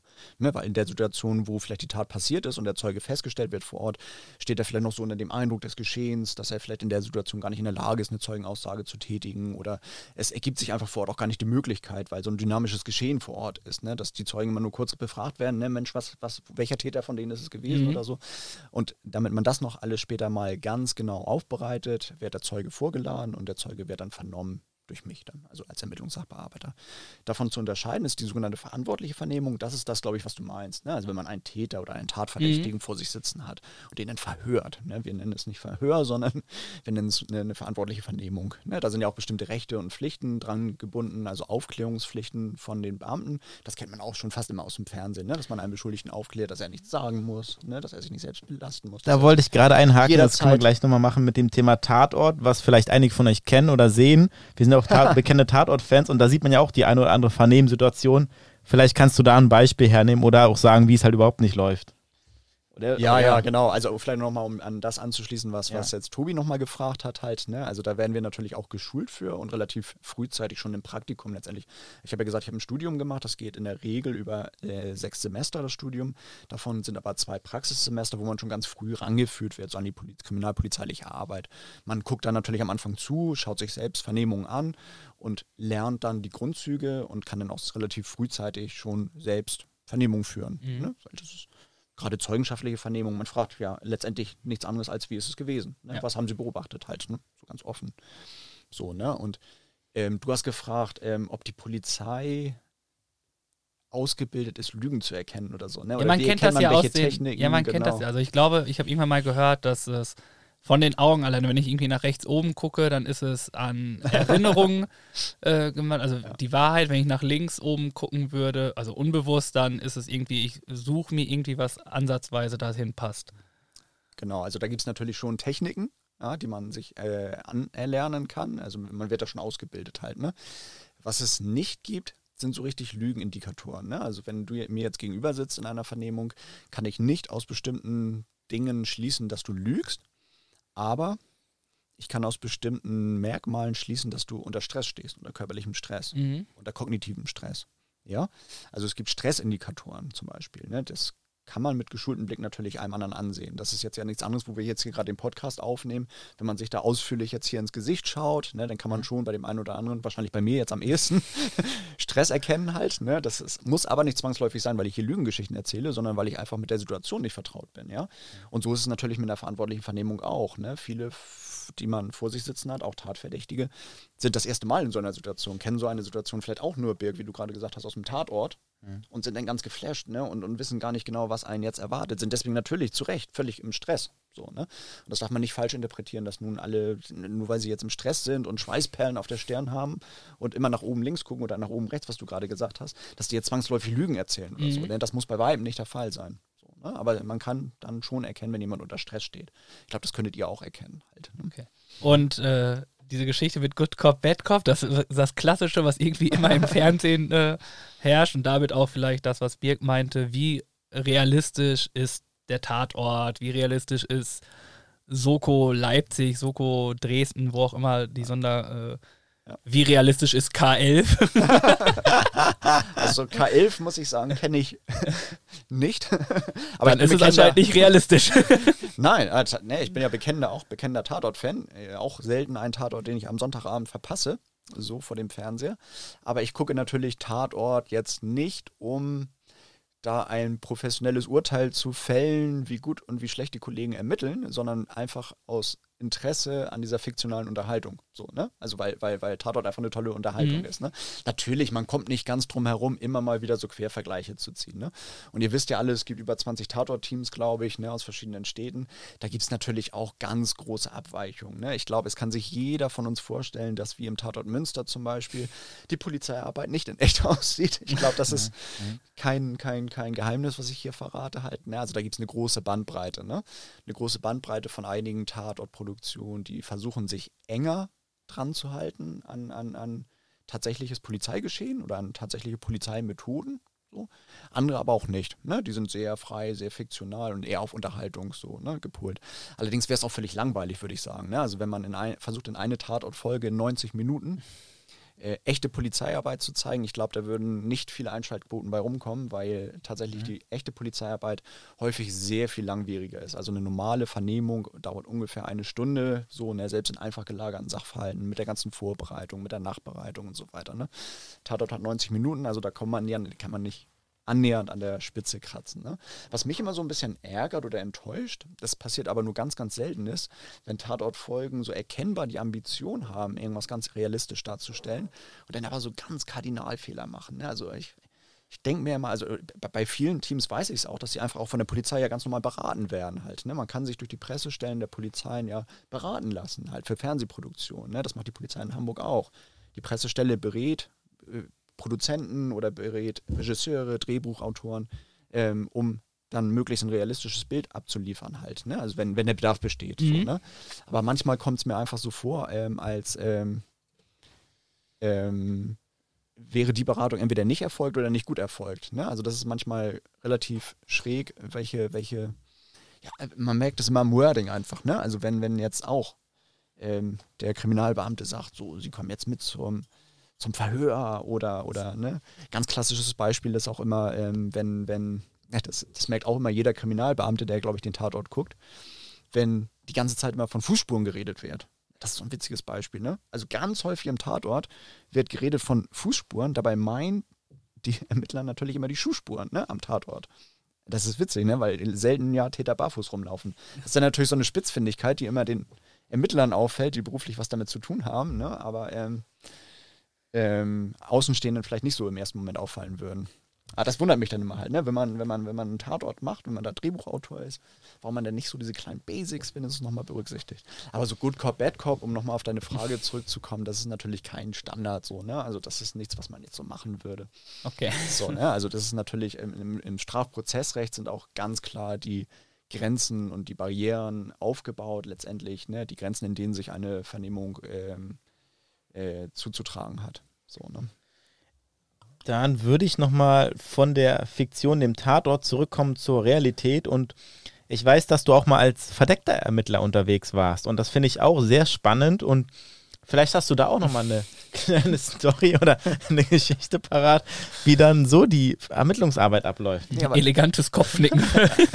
nee, aber da muss ich dich tatsächlich enttäuschen, weil ich war tatsächlich, nee, ich weiß nicht, Ach wo so, du das okay. hast. Nein, aber ich war nie verdeckter Ermittler. Niemals. Nein. Okay. Immer im offenen Bereich. Immer vom Studium auf an. Erst war ich ja Brand- und Arbeitsunfallermittler, mega spannender Bereich, der, der häufig nicht so richtig beleuchtet wird. Also der findet sich selten in Krimi Krimis wieder im Fernsehen mhm. und selten so in irgendwelchen Schilderungen, ne? aber tatsächlich der Bereich Brandermittlungen, der ist schon sehr, sehr anspruchsvoll. So, ne? Also auch sehr spannend zu ermitteln. Mhm. Das war der erste Bereich, in dem ich gearbeitet habe. Dann die fünf Jahre Türsteher und jetzt seitdem in der strategischen Kriminalitätsanalyse. Und dazwischen war ich noch beim Kriminaldauerdienst. Das ist auch immer so eine Pflichtverwendung, so eine Standardstation, die jeder im Laufe seiner Vita ähm, mal erledigt. So, ja. ne? Wenn man fertig ja. ausgebildet ist, dass man dann einige Zeit beim Kriminaldauerdienst ist. Kriminaldauerdienst die einzige Dienststelle, die tatsächlich 24-7 äh, die einzige kriminalpolizeiliche Dienststelle, die 24-7 erreichbar ist und tatsächlich immer ähm, dann gerufen wird, wenn außerhalb der normalen Dienstzeiten, wo die Kriminalpolizei im Dienst ist, ne, ganz normal montags bis freitags, morgens bis nachmittags, wenn dann nachts was passiert und am Wochenende passiert, rückt der Kriminaldauerdienst aus. Das ist auch was, was ich zwei Jahre gemacht habe, was auch mega spannend war, weil man da natürlich die ganze Palette hat, alle Delikte, alles, was mhm. es so geben kann. Ne? Jeder nur denkbare Sachverhalt, kuriose Sachen, äh, Sachen, von denen man noch nie vorher gehört hat. Also spannende Fälle, wo man dann im Moment, wenn man dann ad hoc daran gesetzt wird, nachts um vier, wo man dann manchmal gar nicht weiß, Mensch, im ersten Moment, wie gehe ich jetzt damit um, mit diesem Sachverhalt, ne? weil man so immer vor neue Herausforderungen gestellt wird. Mega spannender Bereich, hätte ich auch gerne noch länger gemacht. Aber wie gesagt, seit 2013, jetzt also seit neun Jahren, bin ich jetzt schon im Bereich der strategischen Kriminalitätsanalyse zuständig. Ja, mhm. vielen Dank. Und äh, du hast gesagt, dass da sehr viele spannende Kriminalfälle auch sind in dem Kriminal Dauerdienst. Dauerdienst. Ja. Und äh, natürlich haben wir auch die Community gefragt, was ja. sie denn für Fragen haben. Und es passt einfach und dementsprechend wurde einmal gefragt, deswegen werde ich es einfach mal so zwei auf einmal stellen. Äh, hast du einen witzigsten Fall, der dir im Gedächtnis geblieben ist? Also ein Fall, wo du denkst, okay, das war richtig dumm, dass du das gemacht hast. Es war so klar, dass das in die Hose geht. Und ähm, gibt es einen Fall, der dir besonders hängen geblieben ist? Dein, man redet ja auch ganz oft davon, dass der erste Fall äh, immer einer ist, der hängen bleibt oder ein Fall, der nicht wirklich fertig ermittelt ist. Ist das auch bei dir der Fall? Also gibt es einen Fall, der nicht vollständig, äh, vollständig bearbeitet wurde, der immer noch nachhängt bei dir? Also es gibt natürlich immer Fälle, ne, das ist leider so, die man nicht aufklären kann so, ne, als Ermittler. Ne? Ja. Also das ist leider, das gehört dazu halt. Ne? Also nicht für jeden Fall hat man die absoluten Ressourcen, alles bis ganz ins letzte Detail auszuermitteln. Ne? Irgendwann muss man sich von diesem Fall trennen und muss den mit dem Sachstand dann an die Staatsanwaltschaft äh, mhm. abgeben zur weiteren Entscheidung halt, ne? was damit weiter passieren soll. Sollen noch weiter Ermittlungen durchgeführt werden oder sind das dann ähm, diese Worst Case oder Worst Case Fälle, die dann irgendwann nach 20 Cold Jahren. Case meinst du? Cold, Cold Case Fälle?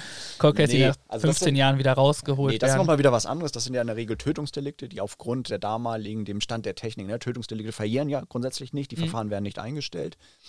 Ähm, und manchmal ist es ja so, dass damals mit, den, mit dem damaligen Stand der Technik oder der Kriminalwissenschaften bestimmte Fälle nicht aufgeklärt werden konnten. Und da macht es durchaus Sinn, dann nach 10, nach 20 Jahren sich diese Fälle noch einmal wieder anzuschauen und zu schauen, ob sich die Technik inzwischen weiterentwickelt hat. Mhm. Stichwort DNA zum Beispiel. Ja. Ne? Da ist ja heute viel, viel mehr möglich als noch in den 80er Jahren zum Beispiel.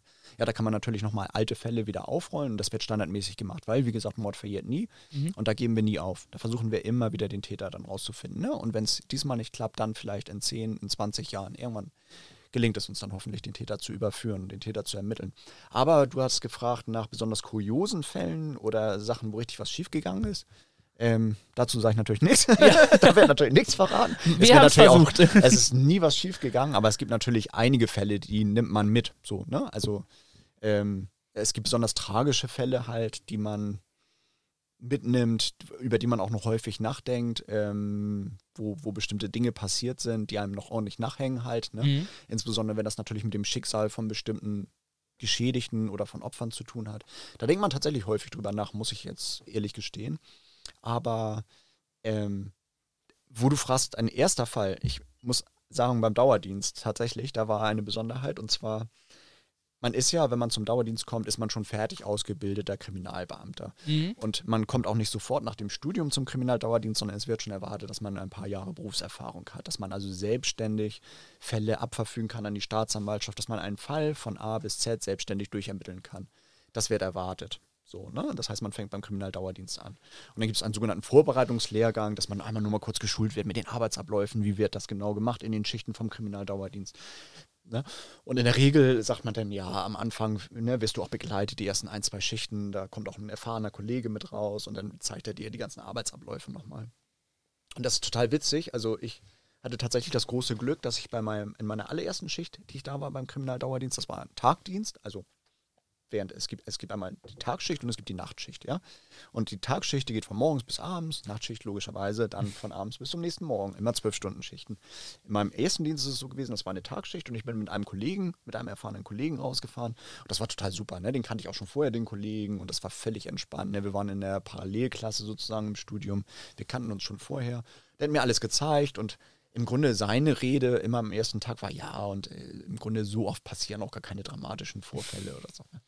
Ja, gut. Das war der erste Tag, der war richtig schön entspannt. Ein paar Wohnungseinbrüche, die man sowieso vorher schon immer bearbeitet hat, ne? Und Tatortbefundaufnahmen, die man vor Ort gemacht hat. Also im Grunde nur leichte Fälle, sage ich jetzt mal, ne? Pünktlich Feierabend und dann schön nach Hause.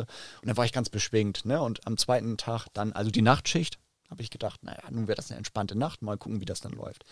Ich komme hin am nächsten Tag, ich glaube, um die Nachtschicht fing an, ich glaube um 17 Uhr, so grob mhm. halt. Und man will natürlich, wenn man der Neue ist in der Schicht, will man natürlich nicht der Letzte sein, der dann ankommt im Dienst, sondern man will natürlich, weil man auch sich vorbereiten will noch auf den Dienst, ne, seine Sachen, vielleicht seinen neuen Spinden noch gar nicht richtig befüllt hat, will man dann natürlich möglichst zeitgerecht dort erscheinen. Also sprich, ich war der Erste von der Nachtschicht, der dann dort eingetroffen ist. Komm rein in den Raum, in sozusagen in die Einsatzzentrale, das Bild war ein völlig anderes als am Tag vorher. Vorher saßen die Kollegen da, haben gegessen, waren ganz entspannt, haben die Anrufe entspannt entgegengenommen, haben dann immer Kollegen rausgeschickt. Jetzt kam ich ins Büro rein zur Nachtschicht und alle standen, alle standen, da war ein heißes Treiben. Also da gingen, die Leute kamen rein, gingen raus und war, war die helle Aufregung sozusagen. Ich frage, Mensch, was denn? dann sagt der Kollege, der vorne am Telefon steht, oh, bist du schon aus der Nachtschicht? Bist du aus der Nachtschicht? Ich sage, ja, ja, bin ich, genau. Ist übrigens meine erste Nachtschicht.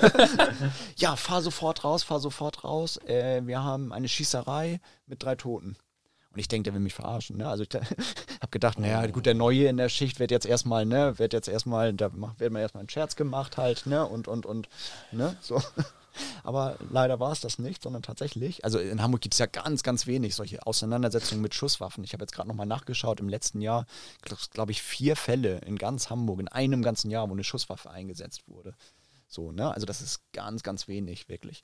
Also kennt ja auch jeder von euch hier aus der Zeitung, ne? Man liest in, in Hamburg Schusswaffengebrauch liest man super selten. Also eher Messergebrauch. Ja, das schon eher, ne? aber auch in Hamburg eher wenig. Ne? Also zum Glück gar nicht Gewaltdelikte, gar nicht viel und schon gar nicht mit Schusswaffen. Nun komme ich da rein halt zur Nachtschicht und als erster Mitarbeiter wurde ich dann gleich dahin geschickt zum Tatort. Und das ist natürlich ein Sachverhalt, den hat man erstmal, den lernt man nicht im Studium, den lernt man nicht, wenn man irgendwann an einer örtlichen Dienststelle ist und für Türsteher zuständig ist oder für Branddelikte. Da hat man keine Schießereien zwangsläufig. Ne? Und gut, also ich ins Auto und zum Tatort gefahren.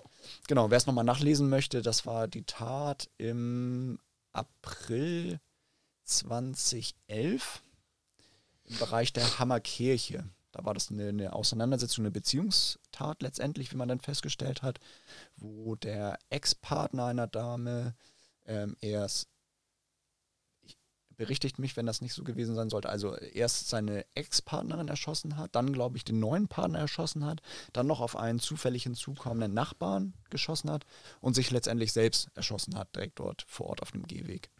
Also das war natürlich erstmal für mich, war es, also da wusste ich natürlich nicht, wo mir der Kopf steht halt, ne? Also, ne?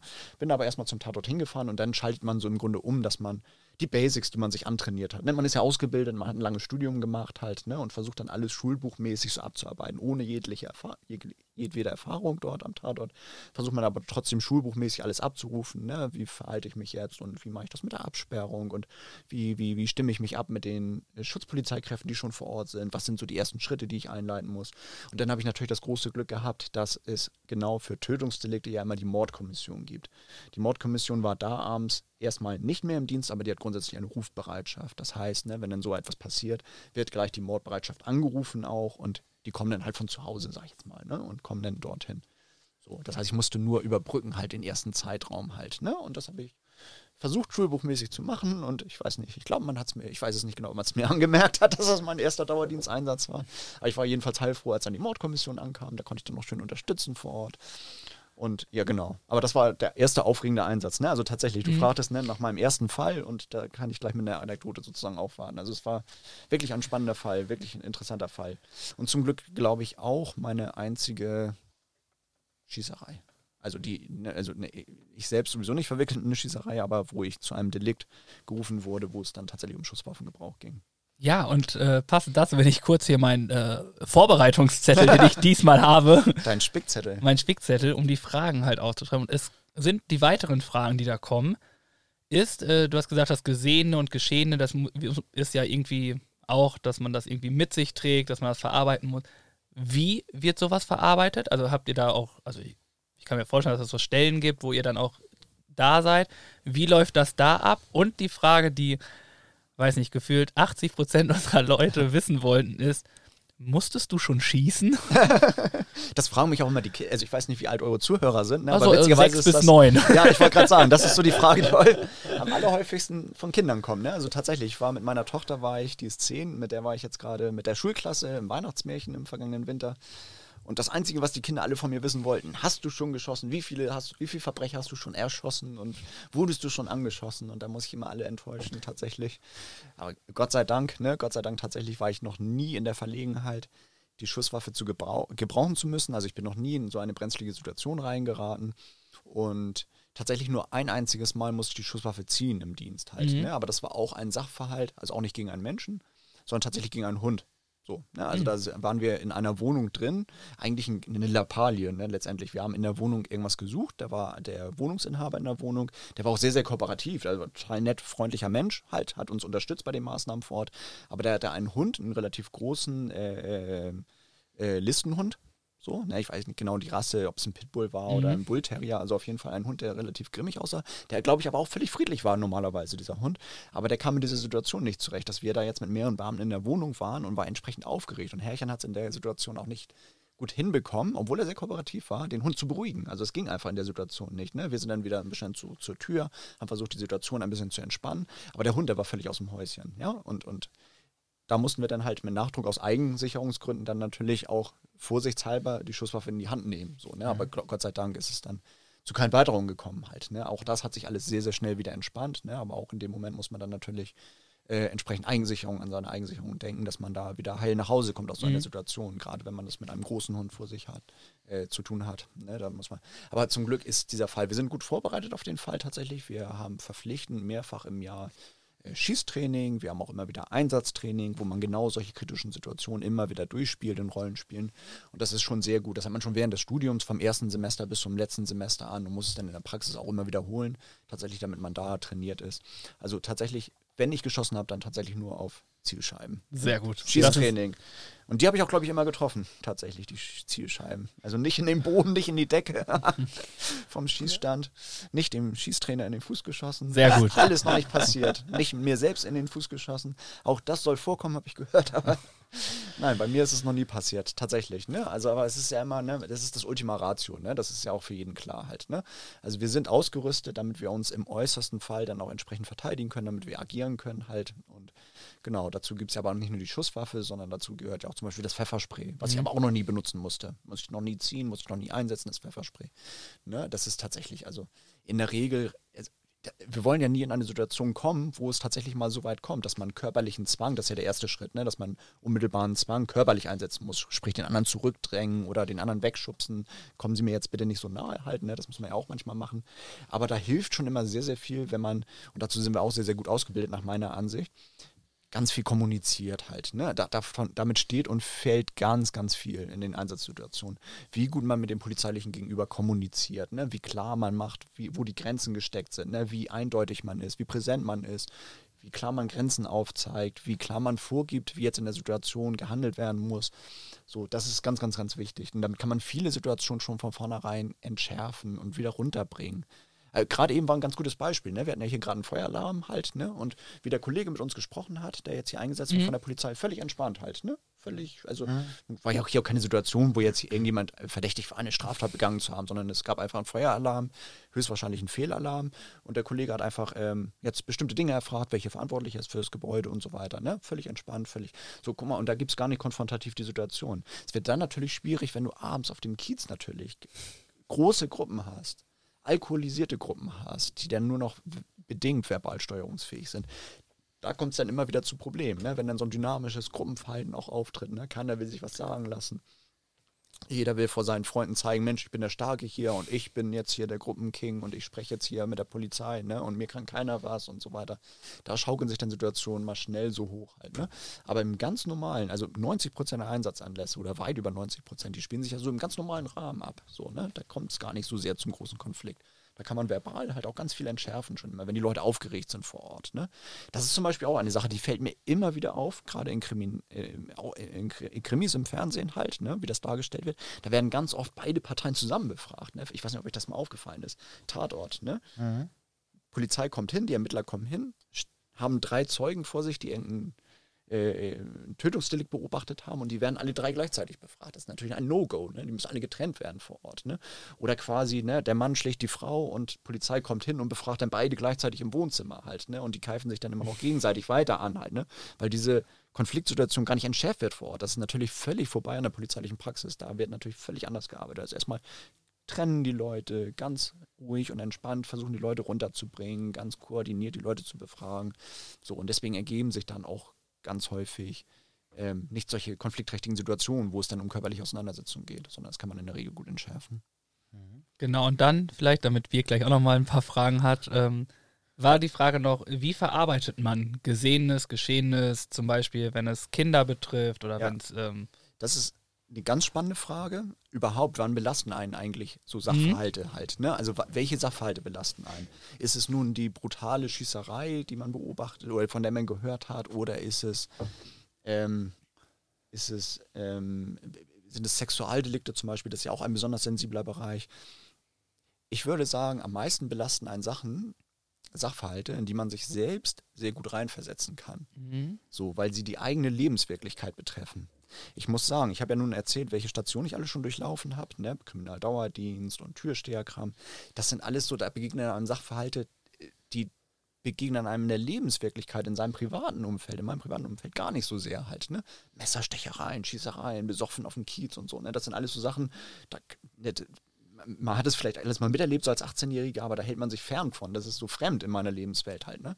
Was mich viel mehr, also mitgenommen will ich jetzt nicht sagen, aber was mich viel mehr beeindruckt hat, sind tatsächlich die Fälle von Arbeitsunfällen, die ich bearbeitet habe. Das mag jetzt den einen oder anderen verwundern, aber gerade die Situation, du hast ganz normale Menschen, ganz normale Bürger vor dir, die ganz normal, wie jeden Tag auch, 20 Jahre vorher, zu ihrer Arbeitsstätte gehen und verrichten da die gleichen Arbeiten, die sie immer machen, gewohnheitsmäßig.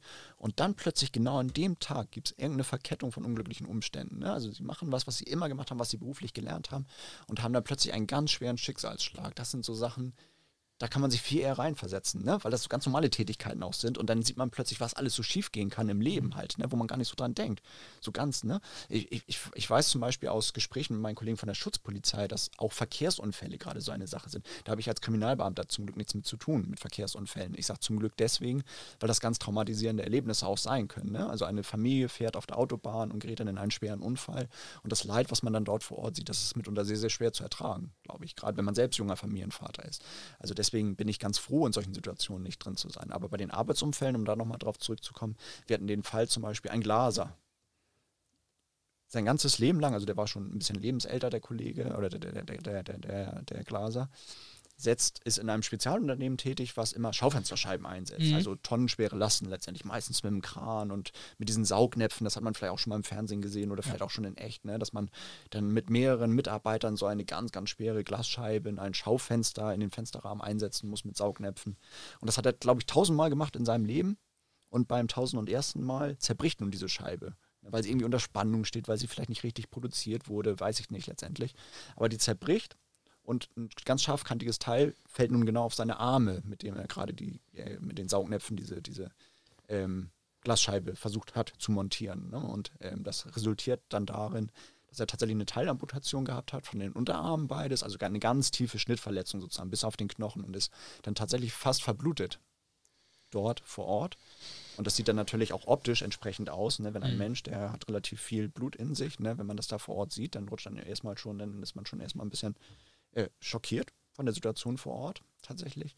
Und dann ist dieser Mensch aber auch meistens noch vor Ort, so, ne? Oder wird gerade im Krankenwagen behandelt und tatsächlich der Mensch ist fast verblutet, einfach weil es in dem Sommer auch wenig Blutkonserven gab. Das ist auch so ein Ding. Das ist einem vorher gar nicht bewusst, ne? Also man denkt ja immer, ne, wir leben hier in Deutschland, Millionen, ähm, in Hamburg in einer Million, Millionenmetropole und da sollte es doch Blutkonserven ausreichend geben, ne? Aber dass man da manchmal in manchen Jahren so am ganz unteren Level operiert halt, ne? Und nicht immer ausreichend Blutkonserven vorhanden sind das ist ganz interessant gewesen, also eindrücklich gewesen für mich. Ne? Und, und wie dann auch die Familie natürlich betroffen ist, ne? die Hausfrau, dass dann nun der Mann nicht nach Hause kommt, weil er so schwer verletzt ist und kurz vorm Ableben letztendlich stand. Er hat es zum Glück überlebt, da bin ich auch froh und glücklich drüber. Ja, aber da gibt es tatsächlich ganz schwere Schicksalsschläge. Ein anderer Fall ist zum Beispiel eine junge Malerin, das kann ich vielleicht auch noch kurz erzählen, eine junge Malerin, ähm, die hat ihre Ausbildung gemacht, wenn ich mich richtig daran erinnere, das ist jetzt auch schon ein paar Jahre her und zwar in einem Malereiunternehmen und die haben in der Innenstadt, ich glaube bei der Sanierung vom Hamburger Alsterhaus damals gearbeitet. Die war halt noch in ihrer Ausbildung und ist dann vor Ort eingewiesen worden, was, welchen Bereich sie malen soll, ne? mhm. als, als, als, als äh, Auszubildende. Und sie ist leider gekommen mit ihrem Pinsel in die Nähe von einem Transformatorenkasten. Also der war da unten im Keller ich glaube im Keller ist es gewesen, aufgebaut und da ist sie zu dicht rangekommen, sodass sich da ein Lichtbogen gebildet hat und sie also sozusagen einen sehr, sehr starken Stromschlag bekommen hat. Ne? Und dieses junge Mädchen letztendlich ähm, mit schwersten Verbrennungen da ihr ganzes Leben lang dann äh, mhm. zu tun gehabt hat. Ne? Also einfach aus Unkenntnis, aus Unwissen halt, ne? weil man einfach noch so früh in der Ausbildung letztendlich ist und nicht wusste, worauf man da nun achten muss in dem Keller. So, ne? Und das ist dann natürlich auch ganz klar ein Fall für uns, für die Kriminalpolizei. Ne? Man fragt sich ja vielleicht, was hat denn überhaupt die Polizei, die Kriminalpolizei mit diesen Arbeitsunfällen zu tun? Ne? Natürlich achten wir da auf die Rechte der Arbeitnehmer auch. Ne? Sind alle Sicherheitsvorkehrungen äh, getroffen worden, die dieser Beruf mit sich bringt. Ne, sind die äh, Mitarbeiter entsprechend eingewiesen worden, haben sie entsprechende Schutzausrüstung bekommen. Ganz viele Unfälle passieren natürlich auf Baustellen. Ne? Sind die ausländischen Arbeitnehmer, die da auf Baustellen tätig waren, sind die überhaupt von dem, von dem Baustellenbetreiber auf die Sicherheitsvorkehrungen hingewiesen worden? Hat jeder da einen Helm getragen? So die ganz einfachen Basics sozusagen. Ne? Hat jeder von den Bauarbeitern überhaupt einen Helm bekommen dort? Konnte er das alles wissen, so, ne, wenn da was passiert ist. Das sind ja auch schwerwiegende finanzielle Folgen manchmal für den Geschädigten mit verbunden, wenn er dann berufsunfähig ist und so weiter. Sodass wir dann natürlich von der Kriminalpolizei oder insgesamt als Gesellschaft auch die ganz große Aufgabe haben, darauf zu schauen, ob da alles ordnungsgemäß verlaufen ist. So. Mhm. Also deswegen, das betrifft einen viel mehr. Und um jetzt noch deine Frage zu beantworten, nach diesem großen Schlenker, wir haben dann natürlich Hilfen. Also wir haben Hilfen. Es gibt seit einiger Zeit, schon seit einigen Jahren, die sogenannte psychosoziale Notfallversorgung für Einsatzkräfte. Das ist in der ganz konkreten Einsatzsituation. Also man kommt zu einem belasteten Einsatz hin. Das muss nicht immer nur so sein, wie ich eben geschildert habe. Also der Fall, ein schwerer Verkehrsunfall, man hat da ganz eindrückliche, bedrückende Szenen gesehen. Dann gibt es Kollegen, zusammen mit Psychologen, die die Einsatzkräfte vor Ort gleich auffangen und unterstützen, wenn sie dann wieder an der Wache sind, die sie erstmal auffangen ne? und erstmal das Gespräch suchen mit denen. Also die auch im Schichtdienst tätig sind und dann helfen und unterstützen. Ne? Das kann aber auch der Fall sein, dass man in eine Einsatzsituation kommt, die tatsächlich damit verbunden ist, dass man so eine Schusswaffe ziehen musste, dass man sich ausgeliefert gefühlt hat in dieser Situation, in diesem Einsatzgeschehen, weil man plötzlich, ich weiß nicht, eine junge Kollegin, die vielleicht plötzlich einen großen Türsteher, um bei dem Fall zu bleiben, vor sich hatte und der hat sie dann bedroht oder so und sie hat sich in der Situation vielleicht hilflos gefühlt, trotz ihrer Ausbildung. Das ist natürlich auch schwer dann zu verkraften. Ne? Und wie, wie gehe ich bei der nächsten Schicht dann damit um? So, ne? Aber ah, da gibt es verschiedene Hilfsangebote tatsächlich. Mal abgesehen von dieser Akutversorgung, die psychosoziale Notfallversorgung vor Ort gibt es noch natürlich den polizeipsychologischen Dienst, auf, an dem man sich immer auch jederzeit äh, anonym, ohne dass der Dienstherr davon weiß, an dem man sich wenden kann. Man kann natürlich auch privat jederzeit Angebote annehmen. Halt. Und also da gibt es schon ein breites Angebot. Ne? Mhm. Vielen Dank. Birg, du warst so lange ruhig. Äh, ja. Hast du noch Fragen? Ich habe mit großer Spannung zugehört und danke auf jeden Fall für die ausführlichen Antworten. Ja, ich habe natürlich noch ein paar Fragen, die ich schon mal auch zwischendurch stellen wollte, beziehungsweise mit den Kindern. Da wollte ich noch mal einhaken, da bist du jetzt nicht so groß drauf eingegangen. Hattest du schon mal, sage ich mal, Einsätze, wo Kinder involviert waren und haben die dich in irgendeiner Weise besonders geprägt oder war das bisher zum Glück, muss man ja dann auch sagen, nicht der Fall? Da muss ich mal einmal drüber nachdenken, tatsächlich. Also alleine durch die Tätigkeitsbereiche, in denen ich tätig war, ne? Brandunfälle, Türsteher, Rockerszene, das, das spielt alles nicht so die Kinder eine Rolle halt. Ja, ne? ja. Also klar, bei Brandgeschehen kann das mal passieren. Ich hatte zum Beispiel ein zehnjähriges Mädchen, die ist nach der Schule nach Hause gekommen. Äh, ihre Eltern waren nicht zu Hause. Das, aber ne, sie hatte den ganz normalen Schlüssel, das ging jahrelang auch gut. Ne? Sie ist dann nach der Schule nach Hause gekommen, wollte für sich was äh, auf dem Herd warm machen. Fischstäbchen, weiß ich noch. große Pfanne mit vielen Fischstäbchen drin und viel Fett. Und es kam, wie es kommen musste. Das Fett hat Feuer gefangen. Ne? Also entweder die Pfanne war zu lang auf dem Herd, die war zu heiß auf dem Herd. Fett fängt an zu brennen. Und was hat dieses Mädchen gemacht? Das, was man natürlich nicht machen sollte. Ne? Wasser. Versucht das zu Wasser löschen. gelöscht, ja. Genau. So, und das Ganze ist für das Mädchen zum Glück sehr, sehr glimpflich ausgegangen. Also sie war quasi unverletzt. Aber durch die Fettverpuffung, die es dort gegeben hat in der Küche, war so ein eindrückliches Schadensbild das in der Küche und im, im, in der ganzen Wohnung, dass man sich gefragt hat, wie ist hier jemand unverletzt rausgekommen. Also tatsächlich war es so, dass sich die Rauchgase oberhalb des Mädchens bis zu einer Höhe, also von der Zimmerdecke bis in eine Höhe von ungefähr 1,50 entzündet haben und da absolute Zerstörung war. Also alle Oberschränke in der Küche, der ganze, das ganze Fenster, die ganze Küchentür, alles war wie, wie nach einer Sprengstoffdetonation rausgeflogen. Also riesengroße Zerstörung in der Wohnung, aber dadurch, dass sie noch nicht 1,50 war, ist sie quasi unverletzt da äh, raus hervorgegangen.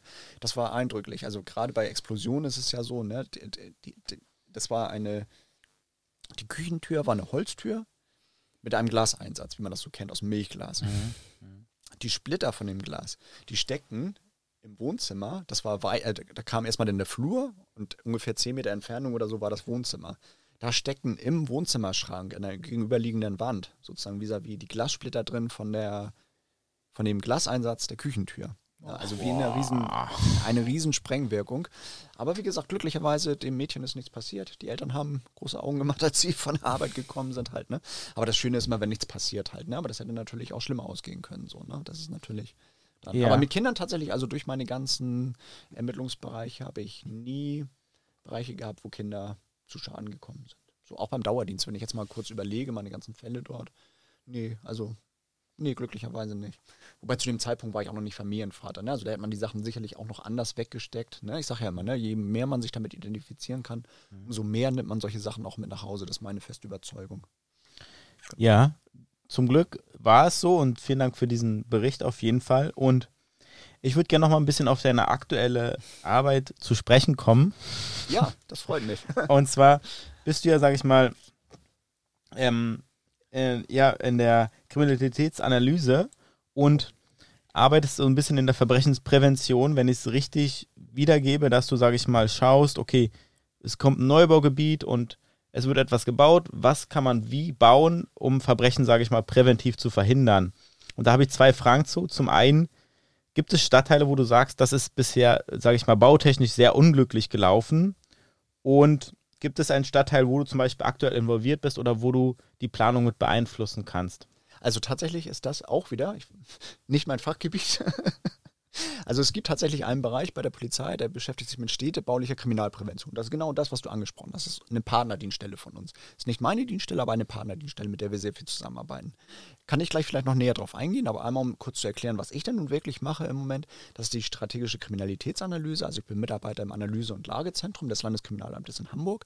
Das Analyse- und Lagezentrum ist direkt bei der Leitung des Landeskriminalamts angesiedelt. Das heißt abteilungsübergreifend. Wir sind für alle Delikte zuständig, egal ob es nun Mord ist, egal ob es ähm, Ladendiebstahl ist, also die komplette Palette.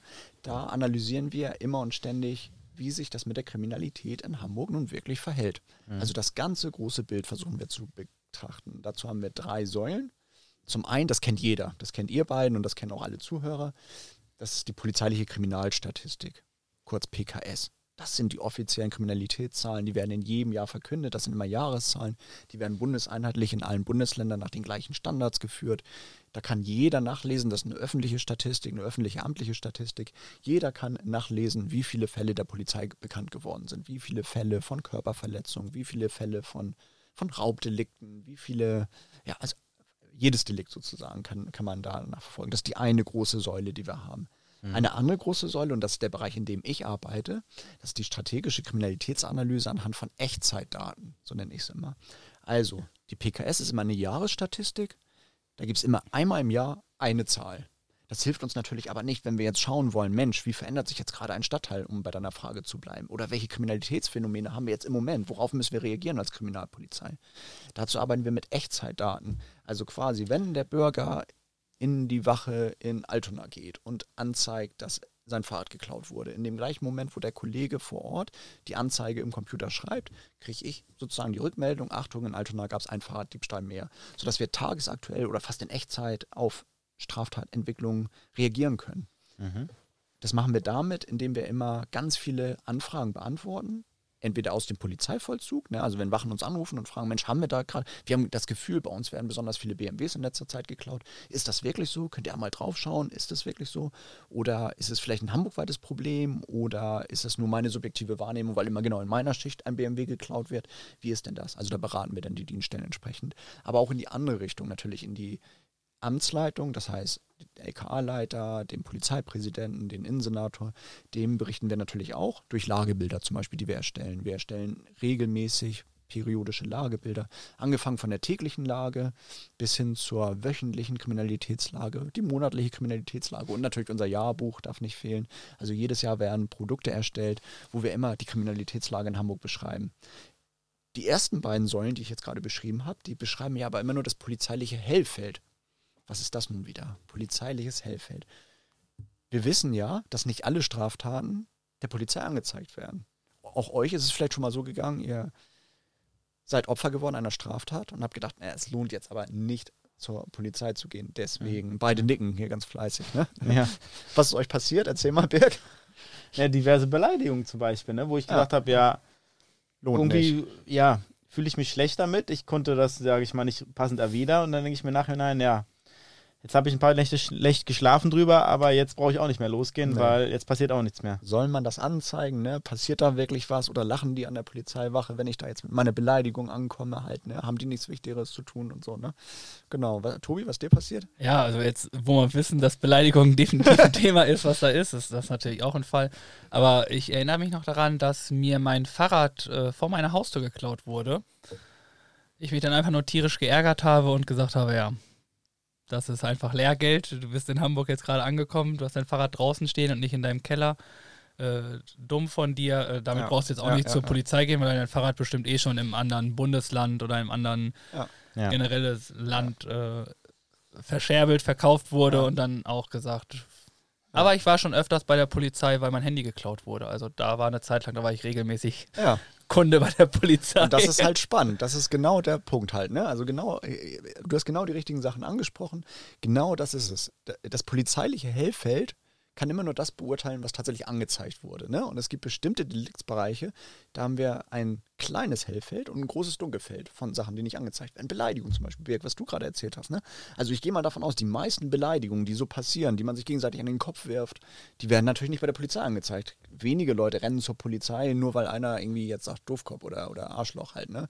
Ja, ja dann, dann, dann beleidigt man zurück oder man ärgert sich kurz, schläft ein paar Nächte, wie du es gerade erzählt hast, drüber. Und dann lässt man es auch auf, auf, sich beruhen letztendlich und, und, zeigt das jetzt nicht an. Gerade wenn man keine Hinweise hat zu dem Täter, ne? weil irgendeiner einen beleidigt hat. So, ne? Dann zeigt man das nicht an. Mit den beiden Bereichen, mit den beiden Säulen, die ich eben erklärt habe, die polizeiliche Kriminalstatistik und diese Echtzeitdaten, kann man aber natürlich immer nur im polizeilichen Hellfeld agieren. So, nun haben wir noch eine dritte Säule, die ist neu hinzugekommen, nämlich die sogenannten Dunkelfelddaten. Hm, wie kommen wir an die ran? Dunkelfelddaten sind natürlich Sachen, ne, die die Polizei eigentlich nicht weiß. Wie kommen wir an die ran? Da gibt es eine bundesweite Befragung, die hat im letzten Jahr stattgefunden. Da haben Menschen zufällig äh, ausgewählt von einem Unternehmen äh, Post nach Hause bekommen und wurden befragt zu ihrer Kriminalitätswahrnehmung. Ne? Also wo sie im letzten Jahr Opfer einer Straftat geworden sind. Da hättest du zum Beispiel, Tobi, deinen Fahrraddiebstahl aufschreiben können ne? oder deine Handy. Die, nee, die hast du angezeigt. Die habe ich öfters angezeigt. Danach ging es deine Beleidigung. äh, genau, Birg deine Beleidigung. Ne? Hättest du da aufschreiben können und da hätten wir bei uns einen Anhaltspunkt und hätten sagen können, Mensch, von den ganzen Beleidigungen, die hier offensichtlich passieren in der Bevölkerung, in der Gesellschaft, werden nur 0,5 Prozent angezeigt. Ne? Das heißt, die Taten, die uns im Hellfeld begegnen, das ist nur die Spitze des Eisbergs, nur 0,5 Prozent dessen, was tatsächlich draußen passiert. Also es ist eine willkürlich gewählte Zahl halt, ne? aber mhm. so mag vielleicht das Verhältnis sein tatsächlich. Aber das ist natürlich für uns auch wichtig. Ne? Wir müssen natürlich auch einschätzen können, wie groß ist das Dunkelfeld, also die Taten, die der Polizei nicht angezeigt werden, ne? damit wir da auch Rückschlüsse drauf ziehen können. Tobi, sag einmal kurz, du hast sagtest, deine Handydiebstähle, die hast du angezeigt. Ja. Warum? Weil ich eh gerade auf dem Kiez war. Achso. Ich hätte jetzt gedacht, weil du eine Handyversicherung hast. Boah, ich glaube, die habe ich irgendwann aufgegeben. Also die, die habe ich mir dann beim dritten Handy, habe ich mir ähm, eine Handyversicherung äh, zugelegt davor, ja. einfach weil ich dachte, ach, das ja. funktioniert nicht, das Handy ist eh immer da. Äh, will ich nicht. Und äh, ich dann die ganze Zeit das gemacht habe und es war einfach so, es ist einfach dieses Naive, du kommst vom Dorf, bist in der Großstadt. Mhm. Ja, und hier sind die äh, Handys doch schneller aus der Tasche gezückt, äh, du kannst nicht mehr bis eins zählen. Ja, Äh, ja, ja, ja. Aber das ist tatsächlich, das ist genau das, was ich ansprechen will. Ne? Also wovon hängt das Dunkelfeld ab? Ne? Wann werden Straftaten angezeigt und wann nicht? Also erstmal das, was Birk gerade geschildert hat mit den Beleidigungen, das ist so eine bestimmte Erheblichkeitsschwelle. Ne? Also nur wenn mich Straftaten besonders tangieren, dann zeige ich sie an. Ne? Aber ein anderer wichtiger Punkt ist immer, wenn damit deine finanziellen Interessen verbunden sind. Das heißt, zum Beispiel bei Fahrraddiebstahl, bei Fahrraddiebstählen, wo Fahrräder versichert sind, Mhm. da haben wir ein Hellfeld von fast 100 Prozent. Weil die Mhm. Leute natürlich ein polizeiliches Aktenzeichen brauchen, den Nachweis, dass sie eine Strafanzeige erstattet haben, damit sie das Geld zurückbekommen von der Versicherung. Mhm. Bei Handys genau das Gleiche. Ne? Da haben wir einen sprunghaften Anstieg gehabt von Handydiebstählen und Handyrauben zu der Zeit, als die Handyversicherungen plötzlich en vogue wurden, ne? als die weit verbreitet waren. Das ist immer ganz wichtig. Ne? Davon hängt immer das polizeiliche Hellfeld extrem ab. So, ne? Kannst du dir vorstellen, zum Beispiel einen Deliktsbereich, wo wir noch ein ganz großes Dunkelfeld haben? Ein ganz So als groß. Quizfrage? Ich würde sogar fast sagen, dass es ja so Diebstähle wären. Auch wenn, ich glaube, Diebstähle ist so ein Punkt, der Mhm. oft angezeigt wird, aber ich glaube, da sind noch mehr äh, Mhm. unterm, unterm Wasser als oben auf dem Genau, Eisberg. genau, genau. Also f- schönes Beispiel, ohne dass wir es vorher einstudiert haben tatsächlich. Ähm, Ladendiebstähle zum Beispiel. Ne? Also Ladendiebstähle werden grundsätzlich ja nur dann angezeigt von den Supermärkten, wenn gleich der Täter mitgeliefert wird. Also wenn der Ladendetektiv einen auf frischer Tat ertappt. Wenn am Ende des Jahres im Laden bei der Inventur festgestellt wird, ne, jetzt fehlen uns, keine Ahnung, 20 Flaschen Wodka und uns fehlen 40 Packungen Zigaretten, am Ende des Jahres wird das bei der Inventur festgestellt, ja, dann wird dann natürlich keine Anzeige erstattet mehr so, ne? Also die meisten Ladendiebstähle tatsächlich laufen unterm Radar, da haben wir ein großes Dunkelfeld. Aber ich wollte noch auf eine andere Sache hinaus. Zum Beispiel ein ganz klassischer Bereich, wo wir ein großes Dunkelfeld haben, ist zum Beispiel der Bereich der Sexualdelikte. Mhm, stimmt. Ja, Sexualdelikte als, als schambesetztes Thema, also da haben ganz viele Opfer die Scheu, bestimmte Sachverhalte bei der Polizei anzuzeigen, weil das unangenehm ist, es ist, sie möchten nicht stigmatisiert werden, sie möchten nicht in diese Opferrolle noch einmal wieder kommen. Das ist durchaus auch alles nachvollziehbar. Man spricht in der Wissenschaft davon, dass wir ungefähr von zehn Sexualstraftaten, die passiert sind, nur eine im polizeilichen Hellfeld haben. Also sprich, nur eine von zehn wird angezeigt. Da hat sich jetzt in den letzten Jahren ganz gravierend was geändert. Hat einer von euch eine Idee, woran das liegt? Ja, an der MeToo-Debatte würde ich Richtig, sagen. richtig. Auch das Ja. haben wir nicht einstudiert. Sehr Ja. Mensch. Da sehe ich eine gewisse Vorbildung, tatsächlich. Ne?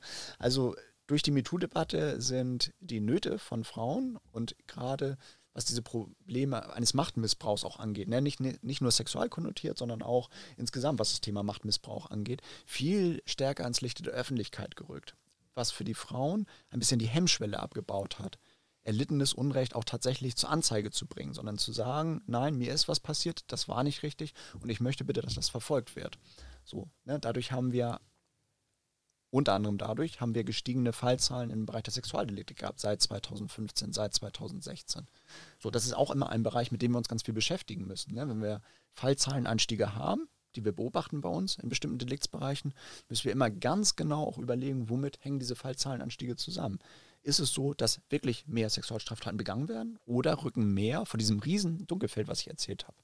Ja, 90 Prozent der Straftaten, der Sexualstraftaten im Dunkelfeld, rücken jetzt nur mehr davon ins Hellfeld, was ja begrüßenswert ist für uns als Polizei, ne, dass viele von diesen Straftaten verfolgt werden, dass viele von den Straftaten bekannt werden. Ja, man kann die Straftaten verfolgen, man kann aber auch Präventionsansätze daraus entwickeln. Ne, aus Erkenntnissen, wie in welchem Kontext Sexualstraftaten passieren. Also passieren sie in einer Beziehung, passieren sie eher auf dem Kiez unter Besoffenen, unter Betrunkenen halt. Ne? Das ist eine ganz wichtige Frage und da können wir auch entsprechende Ableitungen daraus machen. Aber auch nur, wenn viele von diesen Sachen, die vorher im Dunkelfeld schlummern, ins polizeiliche Hellfeld rücken. Das heißt, das ist ständig ein Thema bei uns. Ne? Also wir beobachten bei uns anhand dieser drei Säulen, die ich jetzt vorgestellt habe, Echtzeitdaten, polizeiliche Kriminalstatistik und Dunkelfelddaten, betrachten wir immer und ständig, wie sich die Kriminalität in Hamburg entwickelt. Einmal nach Stadtteilen, wie du schon gefragt hast, also haben wir lokale Verschiebungen. Ne? Gibt es jetzt plötzlich in Altona mehr Taschendiebstähle? Gibt es mehr Fahrraddiebstähle in Rahlstedt? Das beobachten wir natürlich ganz genau. Aber auch phänomenologisch haben wir plötzlich neue Kriminalitätsphänomene, die es vorher nicht gegeben hat. Ne, was hatten wir vor, zum Beispiel vor zwei Jahren? Gab es ein ganz einschneidendes Erlebnis in jeder, Ja, gut. von Ja. jedem von uns. ja, natürlich, die häusliche Gewalt ist wahrscheinlich eingestiegen durch die Corona-Zeiten, oder? Genau, ich wollte auf die Corona-Pandemie wollte ich Ja. natürlich raus. Die Corona-Pandemie hat ähm, solche starken Veränderungen in der Kriminalitätsbelastung hervorgerufen in Hamburg wie nie ein eigenes zuvor. Nicht nur in Hamburg, das kann man auch übertragen auf andere Bundesländer. Aber ich kann natürlich für Hamburg das nur berichten. Wir haben zeitweise, zeitweise, zu Beginn des allerersten Lockdowns, ne, am, am, im März 2020, haben wir einen schlagartigen Rückgang der Straftaten gehabt. Also in ganz vielen Deliktsbereichen gingen die Straftaten, die, die Fallzahlen der Straftaten ganz, ganz enorm nach unten. Was natürlich wieder damit zusammenhängt, was ich vorher gesagt habe, mit den Tatgelegenheiten. Wenn man weiß, zum Beispiel Körperverletzungsdelikte, Gewaltdelikte, Taschendiebstähle, das passiert, äh, mehr als die Hälfte der Fälle davon passieren im Bezirk Hamburg-Mitte und davon wiederum die Hälfte passieren entweder auf St. Georg oder auf St. Pauli. Wenn nun aber plötzlich, wie zu Beginn der Pandemie, die ganzen Läden geschlossen haben, es hat keine Disco mehr geöffnet, es hat kein Restaurant mehr geöffnet, Dom gibt es nicht mehr, Hafengeburtstag gibt es nicht mehr, keine Großereignisse mehr, HSV spielt vor leeren Rängen, St. Pauli spielt vor leeren Rängen. Diese ganzen Tatgelegenheiten gibt es plötzlich nicht mehr. Das bedeutet, wir haben auch einen schlagartigen Rückgang der Fallzahlen, ganz automatisch. Also das war das größte Realexperiment, was wir jemals äh, durchgemacht haben. Also wir konnten im Grunde die ganzen kriminologischen Theorien, mit denen wir uns beschäftigen, da mal in echt überprüfen. Also wie viel passiert tatsächlich in, auf dem Kiez und wie viel passiert tatsächlich davon in, in, in, ähm, in, in Kneipen oder in, in Lokalen. Wohnungseinbruch, genau der andere Bereich. Auch ganz, ganz entscheidend hat sich das in der Pandemie verändert. Warum natürlich? Weil alle zu Hause sind. sind alle zu Hause. Ne? Der Ja. Täter, der, dessen oberstes Interesse ja immer ist, unerkannt den Tatort zu betreten, Stehgut zu nehmen und unerkannt wieder zu flüchten, hat natürlich jetzt ganz andere Voraussetzungen. Ja? Die Menschen sind zu Hause, sind im Homeoffice, Kinder sind zu Hause im Homeschooling, man kann nicht mehr einbrechen. So, ne? Betäubungsmittelkriminalität, genau das Gleiche. Ne? Also, ne, die werden ja in erster Linie dort verkauft, im öffentlichen Raum, wo viel los ist, wo viele Kunden sind, Konsumenten sind, Abnehmer sind. Wenn aber plötzlich dort gar nichts mehr los ist in den entsprechenden Stadtteilen, tja, Ja. findet da eine, eine Veränderung statt. Und da gucken wir uns dann natürlich lokal das an. Ne? Ein anderer Deliktsbereich, der jetzt in der letzten Zeit ja auch immer groß in den Medien ist, ist natürlich der Trickbetrug. Das ist ja auch etwas, was im Moment ganz stark gestiegene Fallzahlen hat. Trickbetrug, ne? also Callcenter-Taten, sagen wir auch dazu. Ja? Also, also Enkeltrick. Menschen werden Ja. angerufen zu Hause, meistens ältere Menschen. Und mit irgendeiner Legende wird ihnen irgendwas am Telefon vorgegaukelt, irgendwas erzählt. Ne? Mensch, Enkel, ne? Oma, kennst du mich nicht mehr? Ich bin dein Enkel, ne? Und ich brauche mal ganz dringend Geld. Ich bin hier äh, von der Polizei, Autounfall und ich muss hier mich auslösen, ne? Und kannst du nicht mal 8000 Euro und die kriegst du natürlich auch morgen zurück und so weiter, ne? Ja, und da kommt es leider immer dann auch häufig wieder zu, zu Geldverschiebung, tatsächlich zu Überweisungen oder zu, ne? Also bis hin dazu, dass die Leute einfach das Geld in eine Plastiktüte legen und draußen an den Gartenzaun hängen und so. Das ist, kommt leider immer wieder dazu. Da kann man gar nicht genug Präventionsarbeit leisten. Ne? Das ist natürlich ein ganz wichtiger Bereich, wo wir ganz viel versuchen, dann auch gegenzusteuern. Ne? Also das machen unsere Kollegen von der Partnerdienststelle, die Prävention. Aber wir arbeiten denen natürlich zu, indem wir erstmal die Lage beschreiben. Wie ist überhaupt die Lage? Haben wir da ein Problem mit? Wo haben wir da ein Problem mit? In welchen Stadtteilen? Welche Geschädigten sind besonders betroffen davon? Wie gehen die Täter da vielleicht vor? Also das ist die strategische Kriminalitätsanalyse, die ich betreibe. Vielleicht nochmal zur Unterscheidung, um das einmal nochmal klarzustellen. Ne? Also ich bin jetzt kein Profiler oder so, weil Ja. wenn man Kriminalitätsanalyse hört, denken viele wahrscheinlich so erstmal an Profiler, wie man das immer im Fernsehen hört. Ne? Aber da muss man sauber unterscheiden.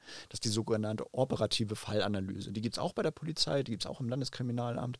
Die beschäftigen sich dann so mit Einzelfällen, mit besonders gravierenden Straftaten oder versuchen Serien zu erkennen, Gemeinsamkeiten von Taten zu erkennen. Ne? Wenn man jetzt in dem einen Jahr ein Tötungsdelikt hat, im nächsten Jahr vielleicht eine Sexualstraftat, ganz in der Nähe, in der Nachbarschaft hat vielleicht übereinstimmende Merkmale, versucht man vielleicht das zusammenzubringen und da Rückschlüsse vielleicht auf einen möglichen Tätertypus daraus abzuleiten. Also das mache ich nicht, ne? um das einmal nochmal kurz darzustellen, sondern bei uns geht es immer um die Strategie. Also ne? wie verändern sich Fallzahlen, wie müssen wir als Polizei gegensteuern, vor allem als Kriminalpolizei, welche Maßnahmen müssen wir treffen, wie müssen wir eventuell auch Personal verschieben bei uns. So, ne? Und welche mit neuen, welche Phänomene haben wir zu kämpfen? Pandem äh, durch die Pandemie, ne, sind ja nicht nur Straftaten runtergegangen, sondern es gab ja auch plötzlich ganz neue Phänomene. Sachen, die man vorher gar nicht kannte. Wer hätte von euch jemals gedacht, dass wir plötzlich handeln mit Blanko-Impfausweisen oder mit, mit ge gefälschten Impfausweisen. Ne? Das hätte, wenn, wenn, wenn Ja, man mir jetzt gesagt ja. hätte im Jahr 2019 oder so, ne, dass im nächsten Jahr Impfpässe gehandelt werden, oder zwei Jahre später Impfpässe gehandelt werden für ganz hohe Geldsummen mit gefälschten Ja. Stempeln und so, hätte man wahrscheinlich gesagt, ja Quatsch, solche Zustände werden wir hier nie haben in Hamburg. Ne?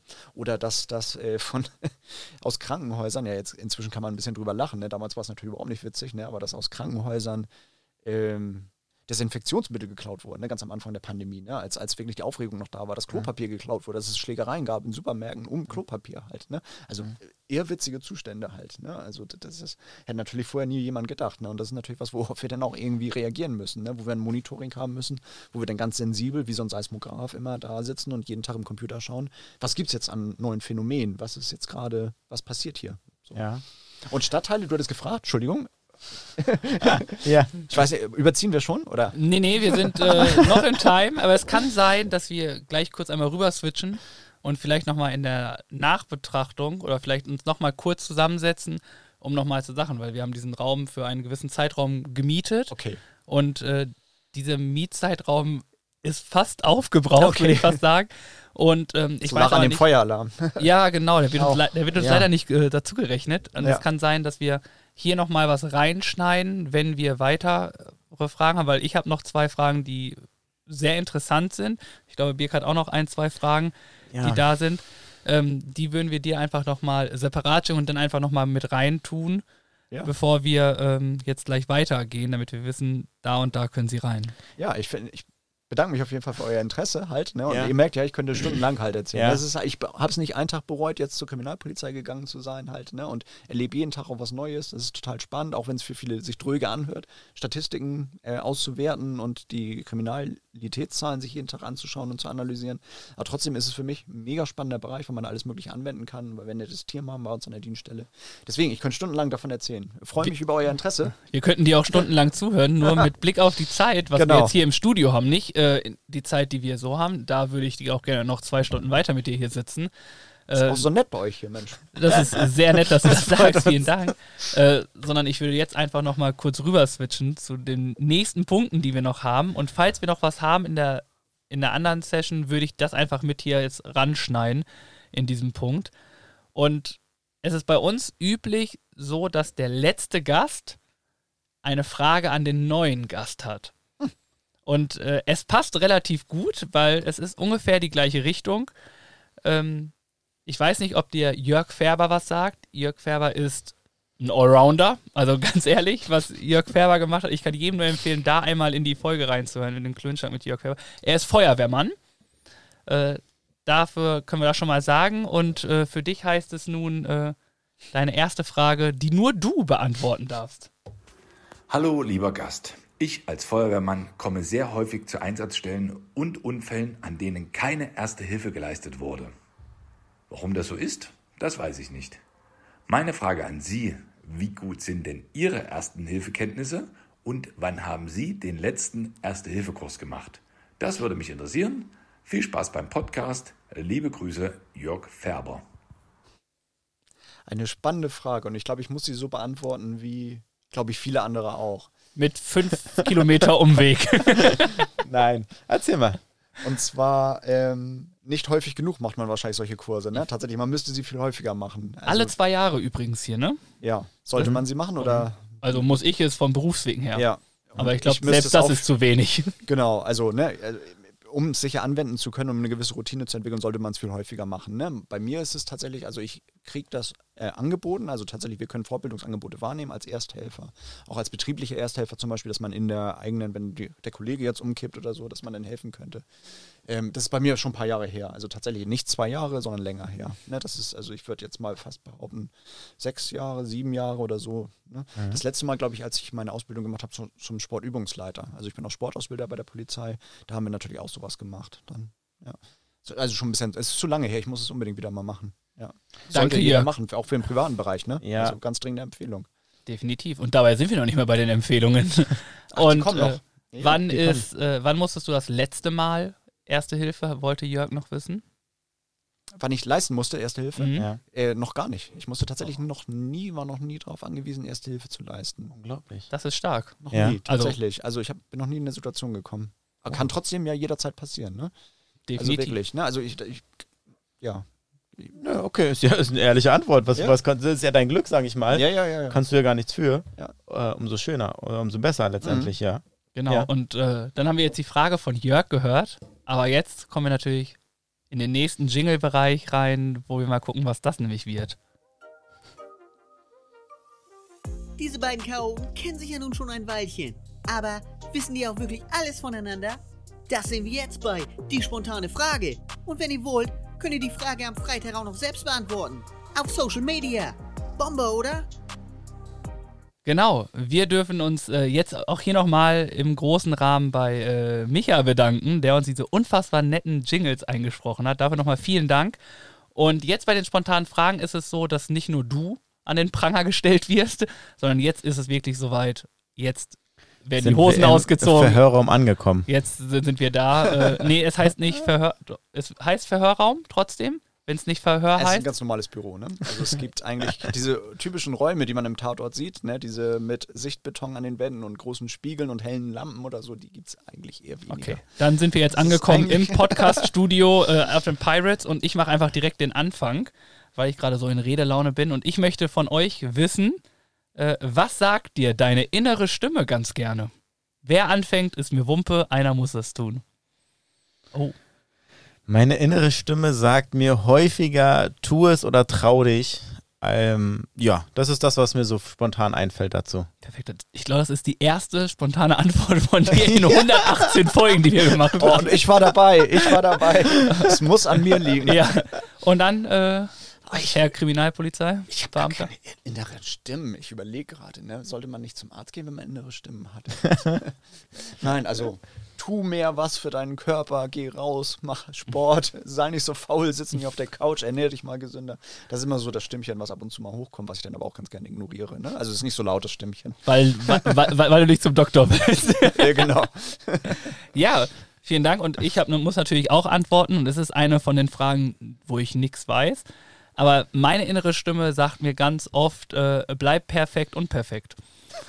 Also, Schön. Das ist wirklich so, es ist so auch ein Motto von mir, dieses, also ich weiß, dass ich niemals perfekt werden werde, werden werde, da fängt schon an, ich kann nicht mal perfekt sprechen, aber perfekt unperfekt, ohne irgendjemanden was Böses zu wollen, finde ich, ist einfach nur grandios und dementsprechend bin ich so froh, dass mir immer wieder mein Inneres sagt, bleib perfekt unperfekt und bleib dir so dermaßen treu, dass es wirklich so ist. Ja, aber es ist auch schon perfekt. Ne? Also ich meine, ne, wer, wer kann von sich behaupten, perfekt zu sein? Also wichtig ist ja, dass man mit sich selbst immer im Reinen ist halt, ne? dass man zufrieden ist mit seinem Leben halt ne? und das immer gut vertreten kann, wie man selbst damit umgeht. So, Genau, ne? aber, aber viele streben es ja an. Viele streben ja an. Ich Ja. muss perfekt sein, ich muss das. Das, was man ja auch von Social Media und so alles vorgelebt bekommt, ähm, ist ja auch so. Und da sagt mir meine innere Stimme immer ganz ehrlich, piep, piep, und dann äh, geh einfach weiter. Ich glaube, das ist auch gesund so. Ne? Also ich meine, mir als Beamter ist sowieso dieses, dieses Streben nach Perfektion nicht so ganz bekannt. Also so,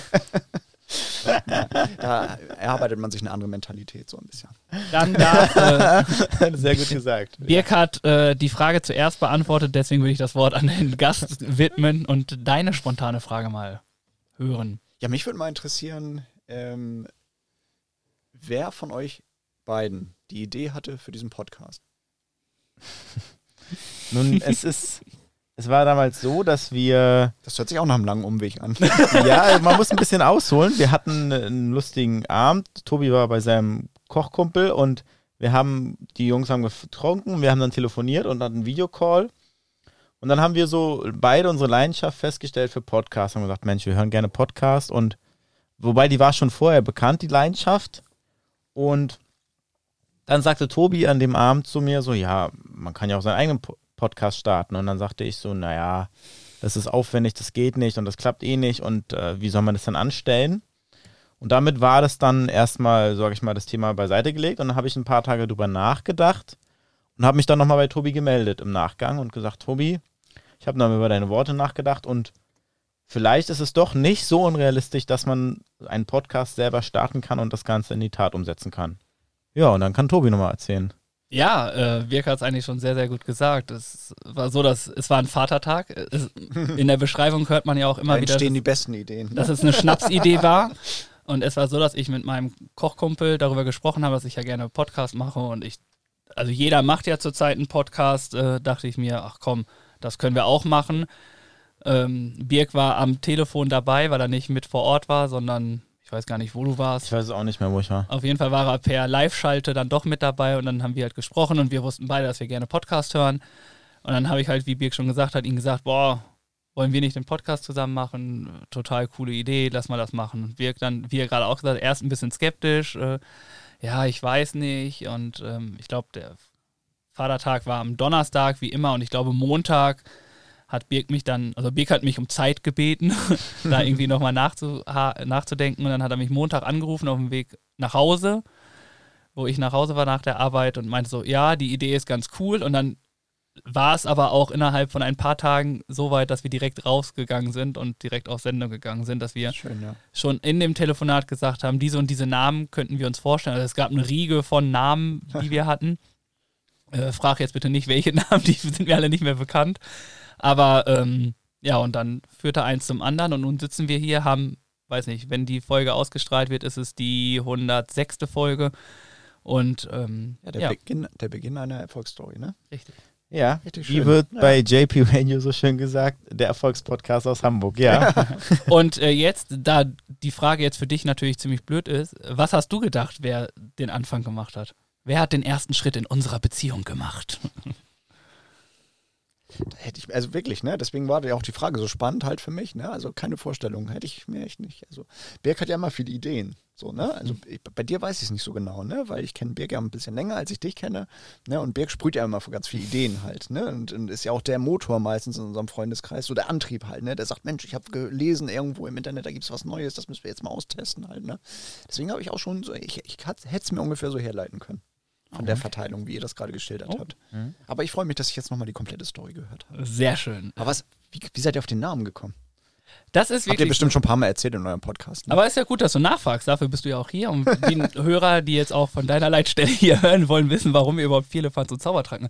Vierlefanz bedeutet einfach Quatsch. ja, Also Vierlefanz ist so Quatsch. Und Zaubertrunken ist von einer Idee, ja, betrunken sein, angeheitert zu Okay. sein. Und dann war es relativ schnell. Wir, wir nehmen uns beide nicht ernst in der ganzen Geschichte. Wir bleiben einfach uns treu, äh, reden auch gerne Quatsch und das wird auch ein Teil dessen hier immer sein. Aber wir waren beide sehr, sehr äh, selig angetrunken von dieser Idee, diesen Podcast zu machen. Und dann kam ganz schnell raus, Vierlefanz und Zaubertrunken. Und ich glaube, das war auch der, der dir sofort zugesagt hast, ne? Ja.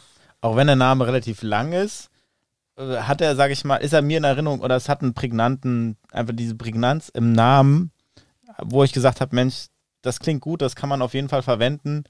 Selbst wenn man uns nicht kennt, vielleicht bleibt da doch was hängen, wenn man das hört oder man hat eine Herleitung oder was auch immer.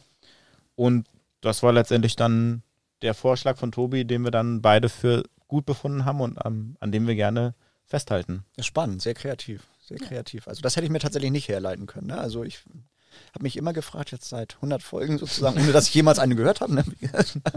habe ich mich immer gefragt, ne? wie sind die beiden bloß auf diesen Namen gekommen. Aber Ja. jetzt weiß ich es. Und jetzt wissen es ja. alle Zuhörer. Sehr, sehr schön. Vielen Dank. Und nun kommen wir die letzte Frage nochmal hier. Ja, ich habe auch noch eine Frage mitgebracht. Genau. Und zwar geht es ein bisschen um Selbstkritik. Und ich würde gern von euch wissen, was, kritisi was kritisierst du an anderen, was dir selbst nicht gelingt? Oh, oh. Was? Sucht euch aus, wer zuerst Oh, eine antwortet. schwierige Frage. Oh, ich kann direkt sagen, definitiv ist es Ordentlichkeit und ähm, nee, Ordentlichkeit nicht, so ein Zeitgefühl für etwas zu machen. Es regt mich tierisch auf, wenn Leute nicht pünktlich sind, aber ich selber bin auch ein Kandidat, der gerne mal so zwei, drei Minuten zu spät kommt, der sich alles genau ausrechnet, so und so ist das und es dann irgendwie, also oft schaffe ich es zeitlich, aber ich glaube, der Weg zum Ziel ist bei mir sehr, sehr anstrengend und wenn ich könnte nicht mit Menschen so arbeiten, die genauso sind wie ich. es ist nicht diese Verspätung, sondern ich weiß nicht, wir können nur meinen Papa äh, oder meine Mama mal fragen, wenn es dann heißt, um 14 Uhr ist Abfahrt. Ähm, ist es ganz oft so der Fall, dass Tobi um 13.40 Uhr immer noch in seinem Bett chillt und sagt, ja, alles ganz entspannt, ich gehe noch duschen, ich mache das noch.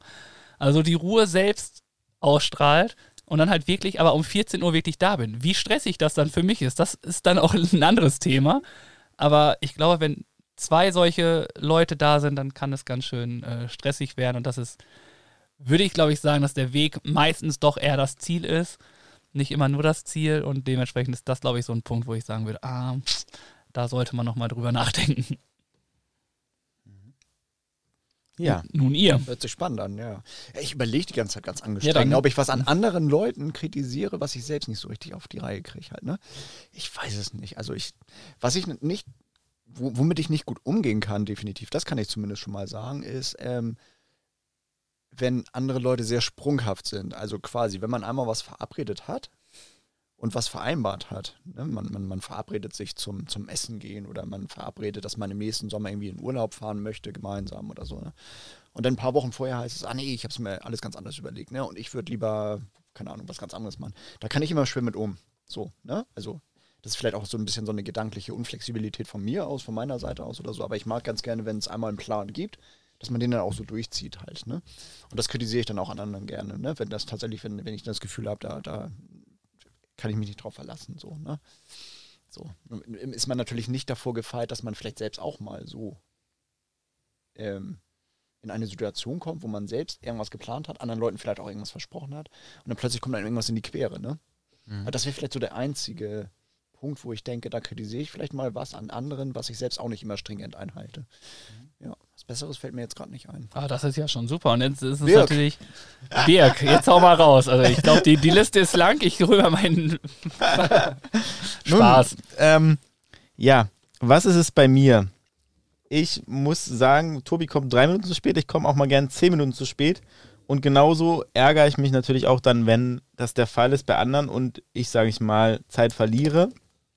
Auf der anderen Seite, was mir auch bewusst geworden ist, was ich gerne kritisiere, was mir selbst auch fehlt, ist fehlende Kompromissbereitschaft in gewissen Situationen und auch der Umgang mit Kritik und Feedback. Da, sage ich mal, fällt es mir schwer, teilweise damit umzugehen. Kommt immer auf die Situation an und von wem sie kommt und wie sie letztendlich gegeben wird.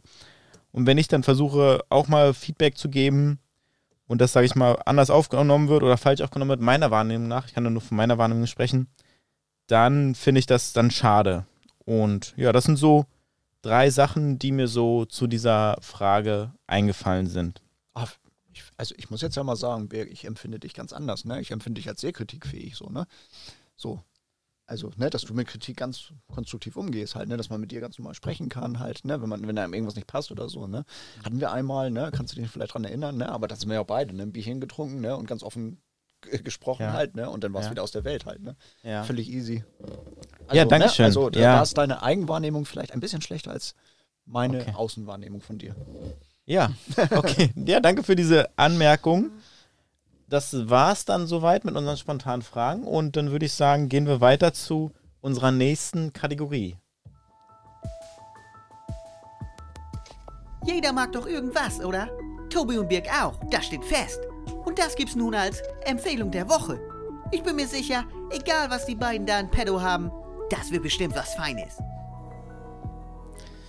Ja, unsere Empfehlungen der Woche, die ja mittlerweile auch legendär sind, machen wir fast seit Anfang an, dass wir immer eine Empfehlung geben, wo wir sagen, das ist etwas Tolles, damit haben wir gute Erfahrungen gemacht, das können wir empfehlen, das bringt uns weiter, das bringt euch weiter.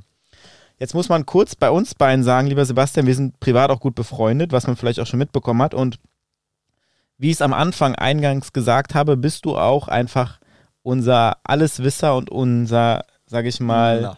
Mastermind. Und Na. wir haben schon zusammen den ein oder anderen Escape Room besucht und gespielt. Und wir sind Das auch wir. festes Escape Crew Team und Wie viele haben wir schon? 30? Mehr über als 30 müssen es sein. Ja, ja, Jetzt, ja. wir waren erst in Hannover. Ja. Zum Beispiel hatte ich auch erzählt ähm, in der Folge mit Schlag dein Team, dass wir davor ein Escape Room zusammen gespielt haben. Ist ein Beispiel von vielen. Und ich hatte das noch nie, dass ich ein Escape Room empfohlen habe. Also ich habe schon mal darüber gesprochen, aber ich habe noch nie explizit was rausgesucht. Und jetzt habe ich für uns, für die heutige Folge als Empfehlung einfach rausgesucht in Hamburg ein Escape Room, der uns alle, glaube ich, nachhaltig beeindruckt hat, der uns in Erinnerung geblieben ist, der besonders gut war, der uns gereizt hat, der uns gefordert hat. Und zwar ist das vom Anbieter Big Break, der Raum Jailbreak, wo man wirklich an einem Knast, am Gefängnishof eingesperrt ist und versucht, aus diesem Knast halt rauszukommen. Und das ist sehr interaktiv. Es war einfach innovativ. Das ist schon ein paar Jahre her, wo wir da waren, muss man auch wieder anmerken. Auf jeden Fall ist es mir lange in Erinnerung geblieben und nachhaltig. Und diesen Raum gibt es noch. Ich habe nachgeschaut und das ist ein Beispiel für, von vielen und ein positives Beispiel, wo ich einfach sage, das ist einfach mal unsere Empfehlung der Woche, dieser Escape Room. Mhm. Ja, ich glaube, Ich kann mich auch an den Raum erinnern und ich glaube, ich fand ihn auch gut. Ja, wie gesagt, wir haben viele Mhm. Räume gespielt und gemeinsam besucht und das ist ein Beispiel. Vielleicht magst du noch ein, etwas ergänzen. Vielleicht ist es ein, auch ein anderer Raum, wo du sagst, Mensch, wenn ihr in Hamburg seid, kommt da vorbei oder versucht euch dort einen Raum zu buchen. Also, wovon ich nachdrücklich begeistert war, war äh, ein Escape Game, der kein, äh, ein, ja genau, das kein Escape Game war, sondern mehr eine Schnitzeljagd draußen. Das Ganze fand nicht in einem Raum statt, sondern das war eine Schatzsuche, eine Schatzjagd. Und zwar die einen, die alle Teilnehmer geführt hat durch die ganze Speicherstadt und durch die Hafencity in Hamburg. Mit ganz vielen, ganz kreativen Stationen, mit ähm, zum Teil Schauspielern, die mitgemacht haben, wo man zum Teil in Restaurants reingehen musste, also im echten Restaurantbetrieb und da mit dem Barkeeper sprechen musste, wo man in Museen reingegangen ist, wo man, ja, ich will nicht viel, zu viel spoilern, aber das war wirklich ähm, schon was Besonderes. Auch ein Event für die ganze Familie im Übrigen geeignet, ne? für Oma, Opa, für kleine Kinder, weil man eigentlich einen langen Spaziergang macht durch die Speicherstadt, durch den Hafen und dabei ganz viele Sachen auch noch kennenlernt. Weißt du noch, wie der Anbieter heißt? Ähm, können wir sicherlich nachreichen. Okay, ja. Ne? Das ist beim Rathaus direkt. Ähm, Ja. Vielleicht weißt du ja auch den Namen. Der, Gerade mehrfach. nicht, nicht auf Anhieb. Ich weiß nicht, ob es das, was. Nee, dann ist der Schild im Kopf. Nee. Glaub- Nee. Nee, äh, reichen Können wir ich, gerne nach. Den Link. nachreichen. Ja, und jetzt sind wir natürlich noch gespannt. Wir haben eine Empfehlung mitgebracht und du hattest auch die Aufgabe, eine Empfehlung für uns mitzubringen, für die Hörer. Und jetzt sind wir natürlich gespannt, was deine Empfehlung ist. Ja, ich habe eine top aktuelle Empfehlung. Als Kinonerd natürlich, als Filmnerd. Top aktuell, Top Gun. Der Film seit letzten Donnerstag im Kino. Und ja, lange hat man auf diesen Film gewartet, also 30 Jahre nach dem ersten Teil ist ja nun der zweite Teil immer noch mit Tom Cruise in die Kinos gekommen. Nach langer Wartezeit, nachdem der Film schon seit 2019 fertig ist und dann aufgrund diverser Umstände, Pandemie, ihr wisst das alles, Kinoschließung, lange nicht ins Kino gekommen ist, ist er jetzt letzte Woche endlich rausgekommen und ich war schon mittel genervt davon, dass wir jetzt seit drei Jahren quasi immer den Trailer gesehen haben, jede Woche wieder im Kino, drei Jahre lang und, und schon fast genervt gewesen von dem Film. Umso überraschter war ich, dass es sich wirklich um einen richtig, richtig tollen, klassischen Actionfilm handelt. Wirklich richtig gut gedreht war, tolle Bildtechnik, tolle Story auch, ne, in überschaubaren Rahmen natürlich in einem Actionfilm. Aber so die ganzen klassischen Elemente eines schönen Actionfilms, so aus den 80er, 90er Jahren, hat dieser Film nochmal wieder nach vorne gebracht. Mit zeitgemäßer Technik. Also da waren wir wirklich, also ich gehe ja immer mit einem, mit, mit meinem Freund, mit meinem besten Freund sozusagen, gehe ich immer ins Kino. Und wir waren beide, das kommt auch nicht immer vor, beide begeistert von diesem Film. Weil der war wirklich gut, nach dieser langen Wartezeit. Also ganz klare Empfehlung, Leute, schaut euch Top Gun, den neuen Film an. Auch wenn ihr vielleicht gar nicht unbedingt Lust dazu habt, sondern, ne, also wenn ihr den ersten Film gesehen habt, ist es eigentlich ein Muss, sich den neuen anzuschauen. Ja, sehr schön. Vielen Dank für diese Empfehlung mit Tom Cruise in der Hauptrolle. Top Gun. Das waren dann unsere Empfehlungen für diese Folge, für diese Woche. Und dann gehen wir einmal weiter zu unserer nächsten Kategorie. Jede Woche gibt es ein Duell zwischen Tobi und Biek. Mal sportlich, lustig oder auch anspruchsvoll. Und immer geben die beiden ihr Bestes. Das steht fest. Aber ob das reicht oder sich der Spendentopf mal wieder füllt, darum geht das jetzt. Also viel Erfolg. Also dem Spendentopf. Ja, Aufgaben der Woche, ein äh, großes Thema bei uns. Äh, du kennst Birk selber. Birk ist äh, motiviert bis in die Haarspitzen, verwirrt bis in die Fußwurzel. ähm, und im Klönschnack ist es so, dass wir uns diesmal nicht selber die Aufgabe stellen, sondern der Gast darf uns äh, vorführen, uns eine Aufgabe geben. Von A bis Z sind wir offen für alles. Und äh, dementsprechend fragen wir uns jetzt natürlich, auf was dürfen wir uns denn diesmal einlassen? Also, ich habe ja schon von meinen, wenn auch selten vorkommenden in den inneren Stimmen gesprochen, die immer sagen, ich soll mehr Sport machen. Deswegen meine Challenge an euch beide. Wir sind ja alle mehr oder minder begeisterte Läufer. Ja. Ja, Tobi ist im Training. Tobi ist im Training. Wirk, wie ich verfolgen konnte auf der gemeinsamen App, die wir alle nutzen. Wirk im Moment nicht so. Ja. Nicht so. Gut gesagt, ja. Wir haben ja jetzt den 30. Mai, das heißt, der Juni steht vor der Tür. Meine Challenge an euch ist es, gemeinsam, also ihr müsst nicht gemeinsam laufen, aber insgesamt auf der Läuferuhr am Ende des Monats müssen 200 Kilometer stehen. Uh, okay. Tobi hat in diesem Monat schon über 130, glaube ich. Boah, Das 200 waren immer Thema beim äh, bei der Gemeinsam, Marathonvorbereitung. Ach, gemeinsam. Gemeinsam. Ja, also da müsst Ach ihr beide so. dran arbeiten. Ah, Ja, okay, ich würde ich- mich nicht ausschließen. Ich würde sagen, wir machen 300. Wir alle drei gemeinsam. Also Komm. eure Challenge ist für den Podcast hier, ne? 200. Und ich mache auch noch 100. Okay. Ja, cool. Das heißt, du machst 180 und ich laufe 20. Am 29.06. Wie ihr beide das? 26.06. ist auch heller Halbmarathon. Dann hast du ja schon 21 weg. Also bitte, Ja, genau. kriegen wir irgendwie hin. Und, und noch äh, Sportcheck waren am 17.06. Das sind auch nochmal 15. Ja, dann Also, läufst du das ja fast alleine. Allein da, hab, allein, da Bert, das wäre ein gemütlicher Monat für dich. Ne? Allein Schön da- gucken. allein da haben wir schon 36 Kilometer. Also das kriegen wir auf jeden Fall hin. Das darf definitiv. Aber ich erwarte auch ein bisschen Hilfe von dir. Ja, ich werde mal ein Kilometerchen abrocken. Das ist gut. Und was ist, ja, gut, so machen wir es. Und dann ist es natürlich immer so, für, du hast es selber gesagt, du joggst nicht mit Podcast. Du brauchst bam, bam, bam, bam, bam, ordentliche Musik. Ja. Und jetzt Elektro. Elektro. Oh, okay. Bevor wir da weitergehen, dürfen wir jetzt natürlich erstmal das nächste Jingelchen hören. Nun sind wir fast am Ende von dieser Folge hier. Aber vorher gibt's noch was für um die Ohren. Ein lecker musikalisches Highlight. Denn Birg und Tobi füttern jetzt die Playlist auf Spotify mit dem Song der Woche. Boom Shakalaka. Und dazu darf natürlich auch unser Gast einen, einen Song mit hinzufügen und ihn dann gerne beim nächsten Joggen hören. Wir haben von Hardcore bis auch, also es ist unsere Playlist. Schlager, 90s, es ist mittlerweile alles dabei. Ja, und unsere Playlist ist dafür gedacht, Intervalle zu laufen, würde ich es fast mal behaupten. Und ähm, nun heißt es wieder drei neue Songs, drei neue Lieder. Und ähm, Birg, hau einfach mal den ersten raus. Ich versuche ja immer ein bisschen einen Bezug zu nehmen zu der Folge, zu dem Thema. Ich weiß nicht, ob ihr den Song kennt. Falco, der Kommissar. Nein. Sido und Beatheit, hol doch die Polizei. Nein, auch nicht. Es ist der Jan Böhmermann, den ich mir ausgesucht habe für die Folge.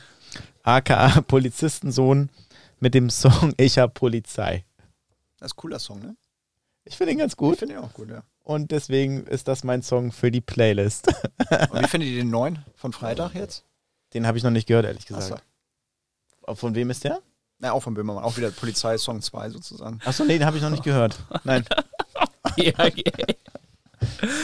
Gut, äh, die Kripo bitte.